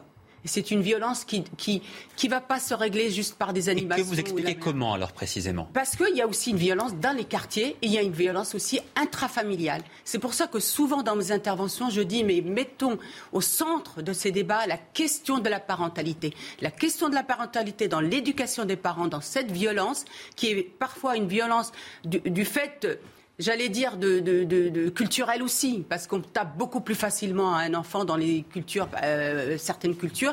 Maurice euh, Berger en parle bien. Et aussi dans l'éducation, dans la prévention. Aujourd'hui, on a de la délinquance de la préadolescence, c'est-à-dire des enfants de 9-10 ans qui sont même dans le deal. Donc pourquoi ne pas responsabiliser les parents? Responsabiliser les parents de telle manière à les accompagner dans leur rôle éducatif, mais aussi, mais aussi à leur tomber dessus s'il y a besoin. François Devoyer, euh, de quoi cette situation, selon vous, est-elle symptomatique? Puisqu'on on voit que ces rixes entre bandes euh, se multiplient, vraiment le, phénomène prend beaucoup, beaucoup d'ampleur. Comment est-ce que vous l'expliquez? Ce phénomène de société, en quelque sorte, à quoi est-ce qu'il est dû? Malheureusement, je, c'est mais on, dit, on, dit que les jeux vidéo, enfin certains disent que les jeux vidéo peuvent jouer un rôle, que les réseaux sociaux aussi jouent un rôle, parce qu'il y a, il y a un effet d'entraînement avec les réseaux sociaux. Ne, pas vouloir regarder les choses en face. Pour moi, c'est la tiers-mondisation du pays. C'est globalement une situation, on est, la France est, en phase de décrépitude. Et, les gouvernements euh, ne font rien, et les Français le sentent, parce qu'ils en ont de plus en plus conscience. Et, je crois qu'à chaque élection, année après année, on peut palper la rage des Français. Et j'ai très peur, sincèrement, parce que on parlait de la guillotière tout à l'heure. Ça n'est pas seulement des questions de rixes, de délinquance, de bande. C'est tout un abandon de l'État. Mmh. C'est une espèce de, de déliquescence généralisée. Et j'aime pas avoir ce discours qui fait qui fait vieux con, mais malheureusement c'est ce que l'on vit aujourd'hui. Et c'est ce qu'on a pu vivre en, l'espace de dix ans. Il y a des quartiers entiers qui ont basculé dans la violence. il y a aussi des familles monoparentales, beaucoup de familles monoparentales dans le quartier, des familles très très nombreuses dans les moments de travail, qui n'ont plus le contrôle sur leurs enfants. C'est ce que vous dites. Exactement. mais il faut les aider. C'est pour ça que je dis, parce que vous, vous savez, dans les quartiers, il y a non-assistance à personne. Alors, qui doit les aider? Pardon, mais est-ce que c'est le rôle de l'éducation nationale, par exemple, ou pas? Le rôle de l'éducation nationale, le rôle de, l'État. L'État, c'est lui qui décide les lois. C'est-à-dire qu'à un moment, vous mettez en place. Oui, mais l'État n'intervient pas au sein de la cellule familiale, normalement. ah si, bah, écoutez, moi, j'ai connu le, qu'en État, via les assistantes sociales. Oui. C'est-à-dire, vous aviez des, des hmm. comment on, on, identifiait des gamins à un problème, et l'assistance sociale intervenait auprès des familles. D'accord, c'est plus clair dit comme et ça. Avec l'ASE, l'aide sociale à l'enfance. Si, si, il faut leur redonner beaucoup plus de moyens. Il faut aussi déployer aujourd'hui des éducateurs spécialisés. Vous savez que les éducateurs spécialisés ont pratiquement, euh, comment on dit, pratiquement disparu. Thomas Carpellini. Sur la CRX, moi, c'est vraiment euh, quand on arrive en ville, on débarque de nulle part et on frappe au hasard. Voilà, c'est euh, la chanson de Balavoine, Starmania. Enfin, là, non, mais là, c'est autre chose, pardon. Parce que là, là, c'est se donner rendez-vous. Justement, c'est là où je voulais Pour se bagarrer et pour euh, éventuellement qu'il y ait un mort. C'est exactement là où je voulais en venir. Il y a eu des morts, hein, la brigade des maires, elle s'est mise en mm. place parce qu'il y a eu des morts. Mm. C'est exactement là où je voulais en venir. C'est que là, dans cette tricks, on est en plein dans ce qu'on peut appeler une lutte de territoire. Deux bandes, ils veulent un point de deal, ils veulent un accès à un immeuble, ils veulent quoi que ce soit. Ils se mettent entre eux, ils se retrouvent, ils se font violence, ils se tabassent entre eux, ils s'envoient à l'hosto et c'est d'une violence inouïe. Et quelles sont les solutions?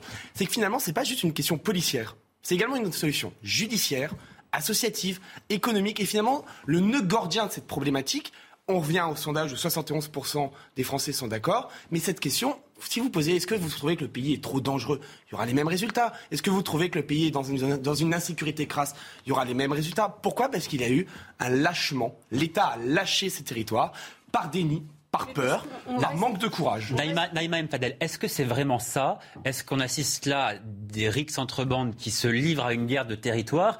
Ou est-ce qu'on n'est pas aussi, peut-être, vous allez nous, le dire, euh, dans un jeu entre jeunes désœuvrés qui se laissent entraîner par, euh, par les réseaux sociaux? Bah C'est tout ça, en fait. C'est tout ça. C'est pas forcément le deal, parce que le deal, euh, pour le coup, il y a une hiérarchie. Après, si, à Marseille, dans des grandes... Mais ce qu'on peut voir aujourd'hui des risques qui est de la violence aujourd'hui, c'est vraiment tu m'as mal regardé, tu m'as mal parlé, allez rendez-vous euh, à, ce point-là. Et puis aussi de territoire, de quartier, le tel quartier contre un autre quartier. Mhm. Parce qu'effectivement, mais ce qui, ce qui enfin, euh, je ne sais plus ce que je voulais dire. je rebondissais sur la notion de guerre de territoire. Je vous rejoins tous les deux. Mais il n'y a de guerre de territoire que si l'État a abandonné le terrain. Ah oui, C'est-à-dire que justement, si l'État tient les choses, il n'y a pas ce genre de conflit, mhm. parce qu'ils sont réglés immédiatement par des réactions policières et judiciaires très fortes. Mhm. Ce qui est un peu inquiétant, moi je suis d'accord avec vous, dans l'idéal, il faudrait de la prévention, il faudrait de la formation, il faudrait prendre par la main chacun. Mais vous avez un effet de masse aujourd'hui qui rend cela Mais le Danemark, comment ils ont fait Mais justement, ils n'avaient pas Le Danemark, ils ont décidé que les enfants euh, de parents délinquants, les parents leur coupaient les allocations familiales. Ici, quand vous le dites, il y a des cris d'orfraie. Les allocations familiales, pourquoi elles ont été pensées? C'est pour aider à la parentalité. Si vous n'êtes pas, si à un moment vous vous n'êtes pas dans cette responsabilité parentale, eh bien, il faut absolument suspendre les allocations familiales et pour que les parents prennent tout, euh, Je responsabilité. entièrement d'accord avec vous. La difficulté française, et ce qui est particulière comparé au Danemark ou à la majorité des pays européens, c'est qu'il y a une telle masse de problèmes déjà présents. je vous donne un exemple les classes. Vous avez 28 euh, gamins sur 30 qui ne parlent pas français à la maison. Vous pouvez mettre tous les moyens que vous voulez, c'est foutu. La classe est morte. À 3-4 gamins, vous pouvez espérer sauver ces, ces gosses. Il faut arrêter Allez, on marque une courte pause. Vous restez avec nous et on se retrouve dans quelques minutes donc pour la dernière partie de cette émission. À tout de suite. De retour sur le plateau de Midi News, la suite de nos débats dans un court instant, juste après l'essentiel de l'actualité. Audrey Berthaud. C'est le plus gros week-end de départ en vacances qui arrive. Attention pour ceux qui comptent partir depuis Roissy-Charles de Gaulle. L'aéroport a été classé troisième aéroport le plus en retard du monde avec 43% de vols retardés ces deux derniers mois. En tête du classement, l'aéroport de Toronto. Gros coup dur pour EDF. Le géant de l'énergie a subi une des plus lourdes pertes de son histoire au premier semestre, à 5,3 milliards d'euros, en cause notamment la mise à l'arrêt de 12 réacteurs sur 56 en France. Quant à Total Energy, vous le voyez, son bénéfice a bondi au premier semestre avec plus de 10 milliards de dollars, profitant de la hausse des coûts du pétrole et du gaz à la suite de l'invasion de l'Ukraine par la Russie. En marge du Tour de France féminin et de la cinquième étape reliant Bar-le-Duc à Saint-Dié-des-Vosges, la première ministre Elisabeth Borne est en Lorraine. Une visite officielle au cours de laquelle elle rencontrera différents acteurs du territoire, notamment pour évoquer la ruralité. Merci beaucoup euh, Audrey. La suite de nos débats, donc euh, à présent, on évoque ce classement, celui des professions les plus exposées aux, agressions. Bonjour Arthur Muriot, vous nous avez euh, rejoint en direct sur ce plateau. En tête de ce triste classement, on trouve sans surprise les, forces de l'ordre qui sont même de, de plus en plus victimes de ces violences. Et oui, et tout en haut, ce sont les policiers nationaux suivis des gendarmes dans ce top 10. Si on additionne policiers nationaux et gendarmes, on arrive à 52%, ce qui signifie qu'en 2021, ils représentaient plus de la moitié des victimes enregistrées pour des atteintes physiques ou verbales, délictuelles ou criminelles. Une précision est à apporter sur cette année 2021. La part d'agents de la police nationale dans le total des victimes de violences est en baisse comparée aux autres années. On était à 41,2% en 2018 et 36,7% en 2021. Au contraire, la part des gendarmes a quant à elle augmenté 12,5% en 2016 jusqu'à 16,2% en 2021. Voilà, vous le voyez affiché là et c'est quand même mieux que l'année dernière puisqu'ils étaient à 18%. Ce rapport nous indique qu'au-delà des forces de l'ordre, certaines professions font face à une hausse de la violence à leur égard. Parmi eux, les élus. En 5 ans, ils ont gagné un point, passant de 0,8% en 2016 à 1,8% en 2021. Un bilan du ministère de l'Intérieur indique qu'en 2021, près de 1186 élus avaient été pris pour cible dans les 11 premiers mois de cette même année. Petite nuance dans cette étude du service de statistique ministérielle de la sécurité intérieure, la saisie de la profession n'est pas obligatoire lorsque vous, avez, lorsque vous allez déposer plainte. Ils estiment donc que la profession de la victime est absente ou suspectée d'être mal renseignée pour 20% des faits répertoriés en 2021 Arthur pour toutes ces explications. Naïma Fadel, les forces de l'ordre qui sont en, en, première ligne aussi dans les agressions dont elles sont euh, victimes, très concernées. Comment est-ce qu'on l'explique ça? Est-ce que c'est aussi parce que dans la volonté de s'attaquer aux forces de l'ordre, il y a la volonté de défier l'État, de défier l'autorité de l'État, de s'attaquer même à l'État? Ah oui, euh, complètement. Euh, je pense que c'est ça exactement. Euh, les interventions, euh, souvent dans les quartiers, vous savez, c'est des guet-apens. Ils mettent en place dans les quartiers des guet-apens pour euh, s'attaquer à la police, pour agresser. Mais le problème, c'est que l'État ne protège pas ses forces de l'ordre aussi. Si à partir du moment où on ne décide pas une sanction forte, dissuasive, on n'y arrivera jamais. Donc, et puis quand vous voyez les autres corps de métier aussi qui sont agressés, c'est-à-dire les, les soignants, les soignants, les pompiers. Vous savez que les pompiers, Aujourd'hui, quand euh, ils, interviennent pour un accident, ils sont agressés, ils sont caillassés, les pompiers. c'est ça qui est tout à fait paradoxal aussi. On voit, les, élus qui sont dans ce classement. C'est que ce sont ceux qui sont au service des Français qui sont euh, les plus agressés, en quelque sorte. Oui, les, les, les, médecins, dans les hôpitaux, vous savez que les, gens sont agressés aussi. Dernièrement, j'ai été faire des analyses dans un laboratoire. Il y avait une grande euh, affiche où il y avait marqué si vous euh, parlez mal, si vous agressez, si voilà une plainte sera faite, etc. Vous vous rendez compte qu'aujourd'hui, on n'a même plus cette civilité dans les relations et les relations même de service. Mmh. Alors, quand on a nos forces de l'ordre, effectivement, aujourd'hui, il faut les protéger. Euh, effectivement, par des sanctions beaucoup plus dissuasives qu'il n'y a aujourd'hui. Et Thomas Carpellini, comment est-ce qu'on les protège, ces forces de l'ordre? Est-ce qu'il faut instaurer, peut-être pas seulement pour les forces de l'ordre d'ailleurs, mais ce qu'ils réclament, une sorte de peine minimale, c'est-à-dire que quand on est reconnu coupable par la justice d'avoir agressé telle ou telle corporation dans notre pays, eh bien, on ne peut pas être condamné à moins que, que telle, quelle ou telle peine. Alors déjà, juste pour préciser votre question, ça touche pas que les policiers. Enfin, moi, je suis effaré de, voir dans le sondage des agents de transport, des professeurs, des élus.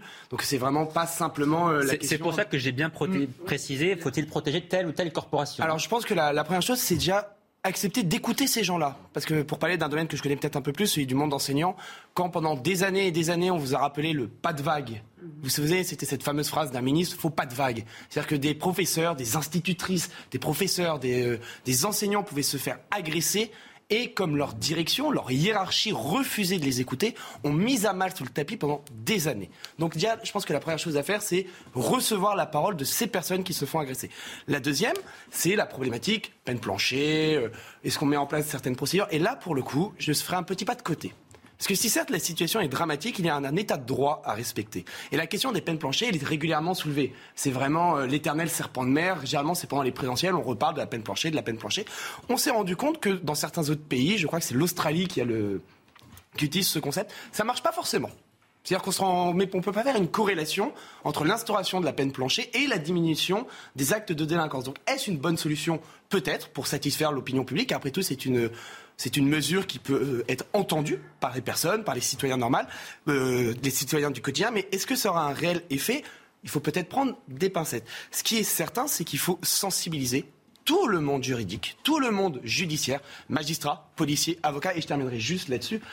une des choses, moi, qui me rassure un petit peu plus, c'est que sur les nouveaux avocats, la nouvelle génération de ces futurs ténors, Laura Kerzero, Mehdi Azega, j'en passe, et des meilleurs, ils ont cette sensibilité de se rendre compte que la situation judiciaire est un poil critique. Naïma Padel, je vous voyais réagir.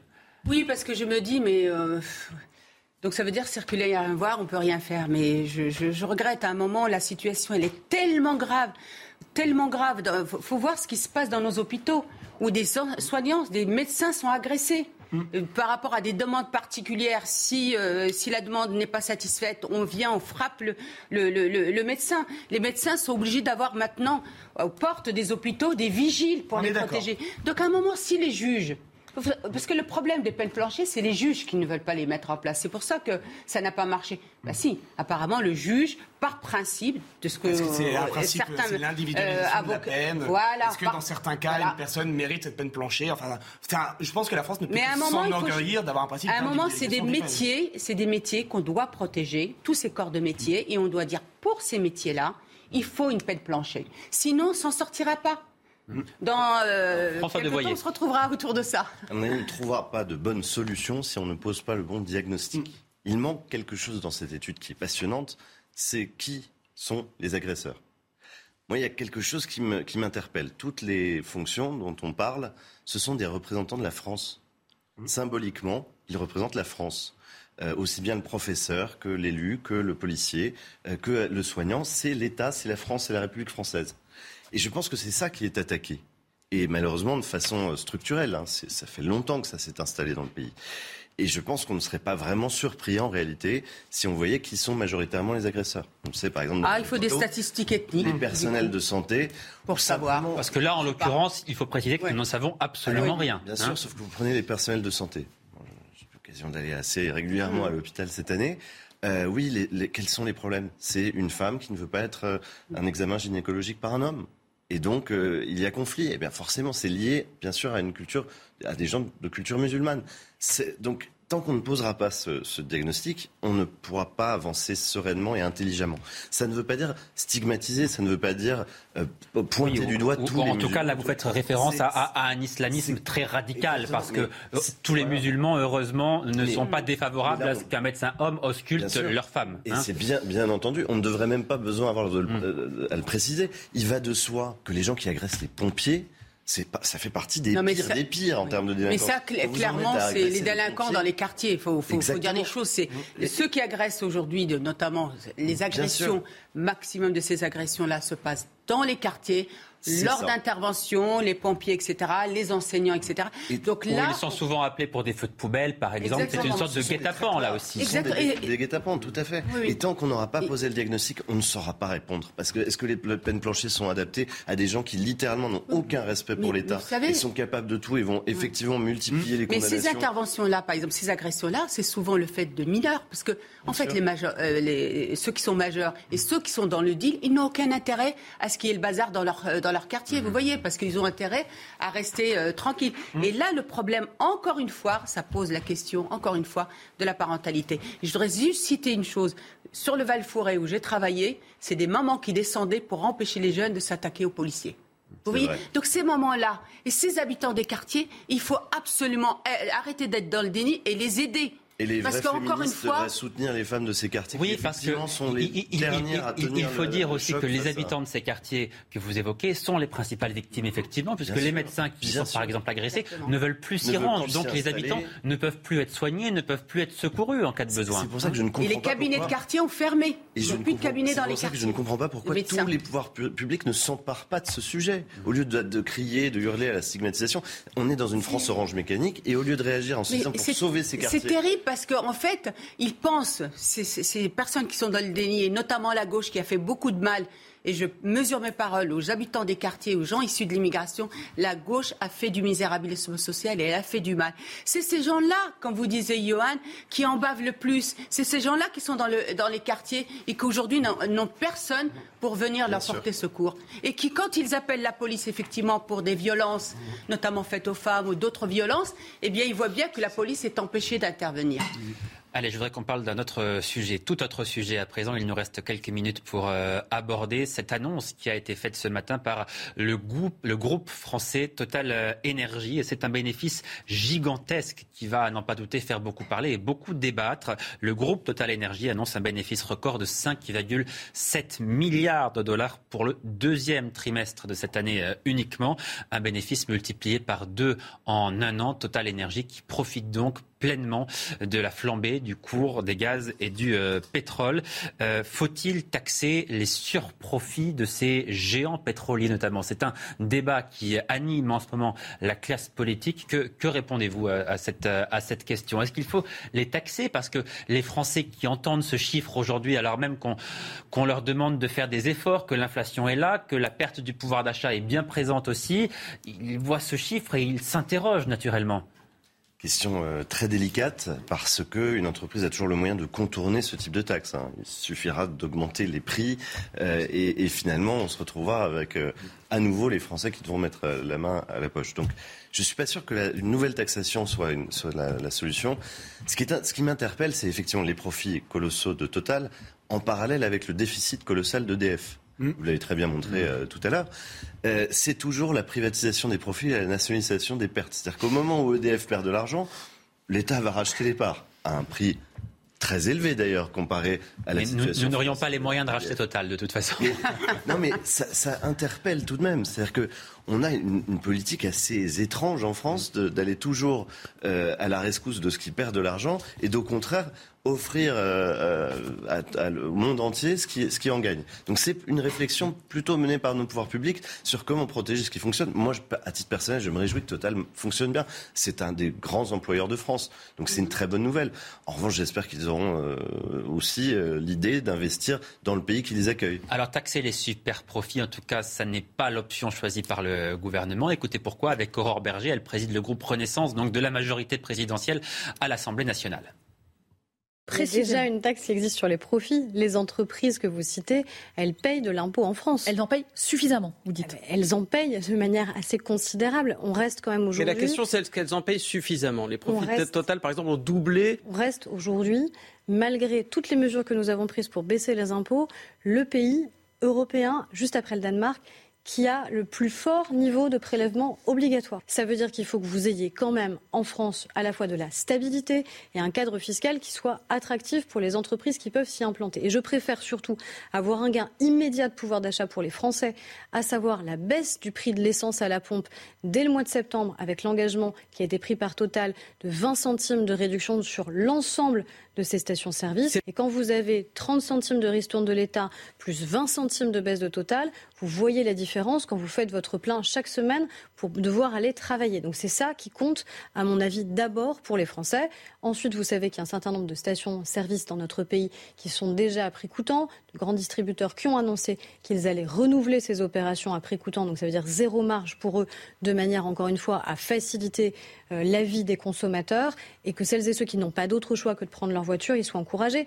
On a voté aussi d'autres dispositifs à l'Assemblée pour que les employeurs puissent aller plus loin dans la prise en charge qu'ils ont chaque année euh, sur la question oh, du ben carburant. Oui. On a doublé le plafond. Donc c'est toutes ces aides cumulées qui doivent faciliter la vie des Français. Naïma M. Fadel, ce que dit Aurore Berger, donc au, nom du gouvernement en quelque sorte, hein, puisqu'elle parle pour mmh. la majorité, c'est on n'a pas besoin de taxer Total. Pourquoi? Parce que Total fait déjà un effort. Il va y avoir cette ristourne de 20 centimes par litre. Vous l'entendez ça? Eh ben, Écoutez, moi ce que j'aimerais bien, c'est que à la lumière de, de, ces annonces et de ce profit faramineux, si je puis dire, eh bien peut-être que Total rajoute peut-être 30 centimes. Au lieu de, de, moins 20, on arrive à moins 50. Et puis du coup, comme l'État... Vous dites que ça n'est pas suffisant. Non, je trouve que ce n'est pas suffisant. Et je trouve qu'en cette période où on nous demande à nous de nous serrer la ceinture, si je puis dire, je pense qu'aujourd'hui, il faut mettre à contribution ces gros... Ces, enfin, ces grosses entreprises qui ont bien profité de, de cette situation. Mmh. Thomas Carpellini Convaincre plus que contraindre? Est-ce que rajouter une taxe en plus, rajouter une législation en plus, ça va vraiment changer les choses? Je crois que c'est Carrefour qui avait décidé, elle, euh, spontanément, de vendre à un moment, pour un laps de temps, l'essence à tout coûtant. Leclerc aussi, oui. Le, Leclerc aussi, enfin je ne sais pas laquelle marque de la grande distribution. Mais je pense que j'ai pas envie de tomber dans la caricature du méchant Total, profiteur de guerre. Non, non, c'est pas du tout ce qu'on dit, parce qu'il faut dire aussi que Total, effectivement, crée, beaucoup d'emplois dans notre pays, etc. Donc on n'est pas du tout en train de dire cela. Mais, mais on dit que Total, par contre, profite en quelque sorte de la crise, puisque ça lui rapporte davantage d'argent. Voilà, c'est le débat qui nous occupe. Je pense que, que Total ne sont pas sourds à ce qui se passe en France, ne sont encore moins aveugles. Et je pense sincèrement que de même, ils vont mettre en place une certaine forme de politique, de ristourne, d'aide. Donc la ristourne de moins 20%. Euh, moins 20 centimes. Moins 20, 20 centimes, pardon. bah, il m'a même pas d'elle 100 balles, ça y est.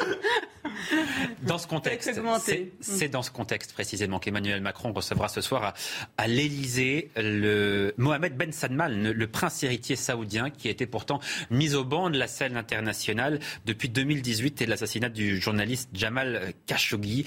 L'objectif, évidemment, est notamment de négocier afin de se fournir plus facilement en pétrole saoudien. Alors, euh, est-ce que là, vous diriez que, compte tenu de la situation qui risque d'être la nôtre l'hiver prochain, de la situation internationale aussi, où nous avons besoin d'aller chercher des alliés dans cette région-là du monde, est-ce que vous diriez que les droits de l'homme sont un luxe qu'on n'a plus les moyens de se permettre aujourd'hui et donc qu'il faut s'asseoir dessus pour euh, euh, avoir comme allié l'Arabie saoudite Naïmal, à vous. non, je crois que tu veux. On s'est toujours assis dessus. Mm. On a fait simplement semblant, euh, avec une hypocrisie qui a fini d'ailleurs par hériter beaucoup de nos partenaires.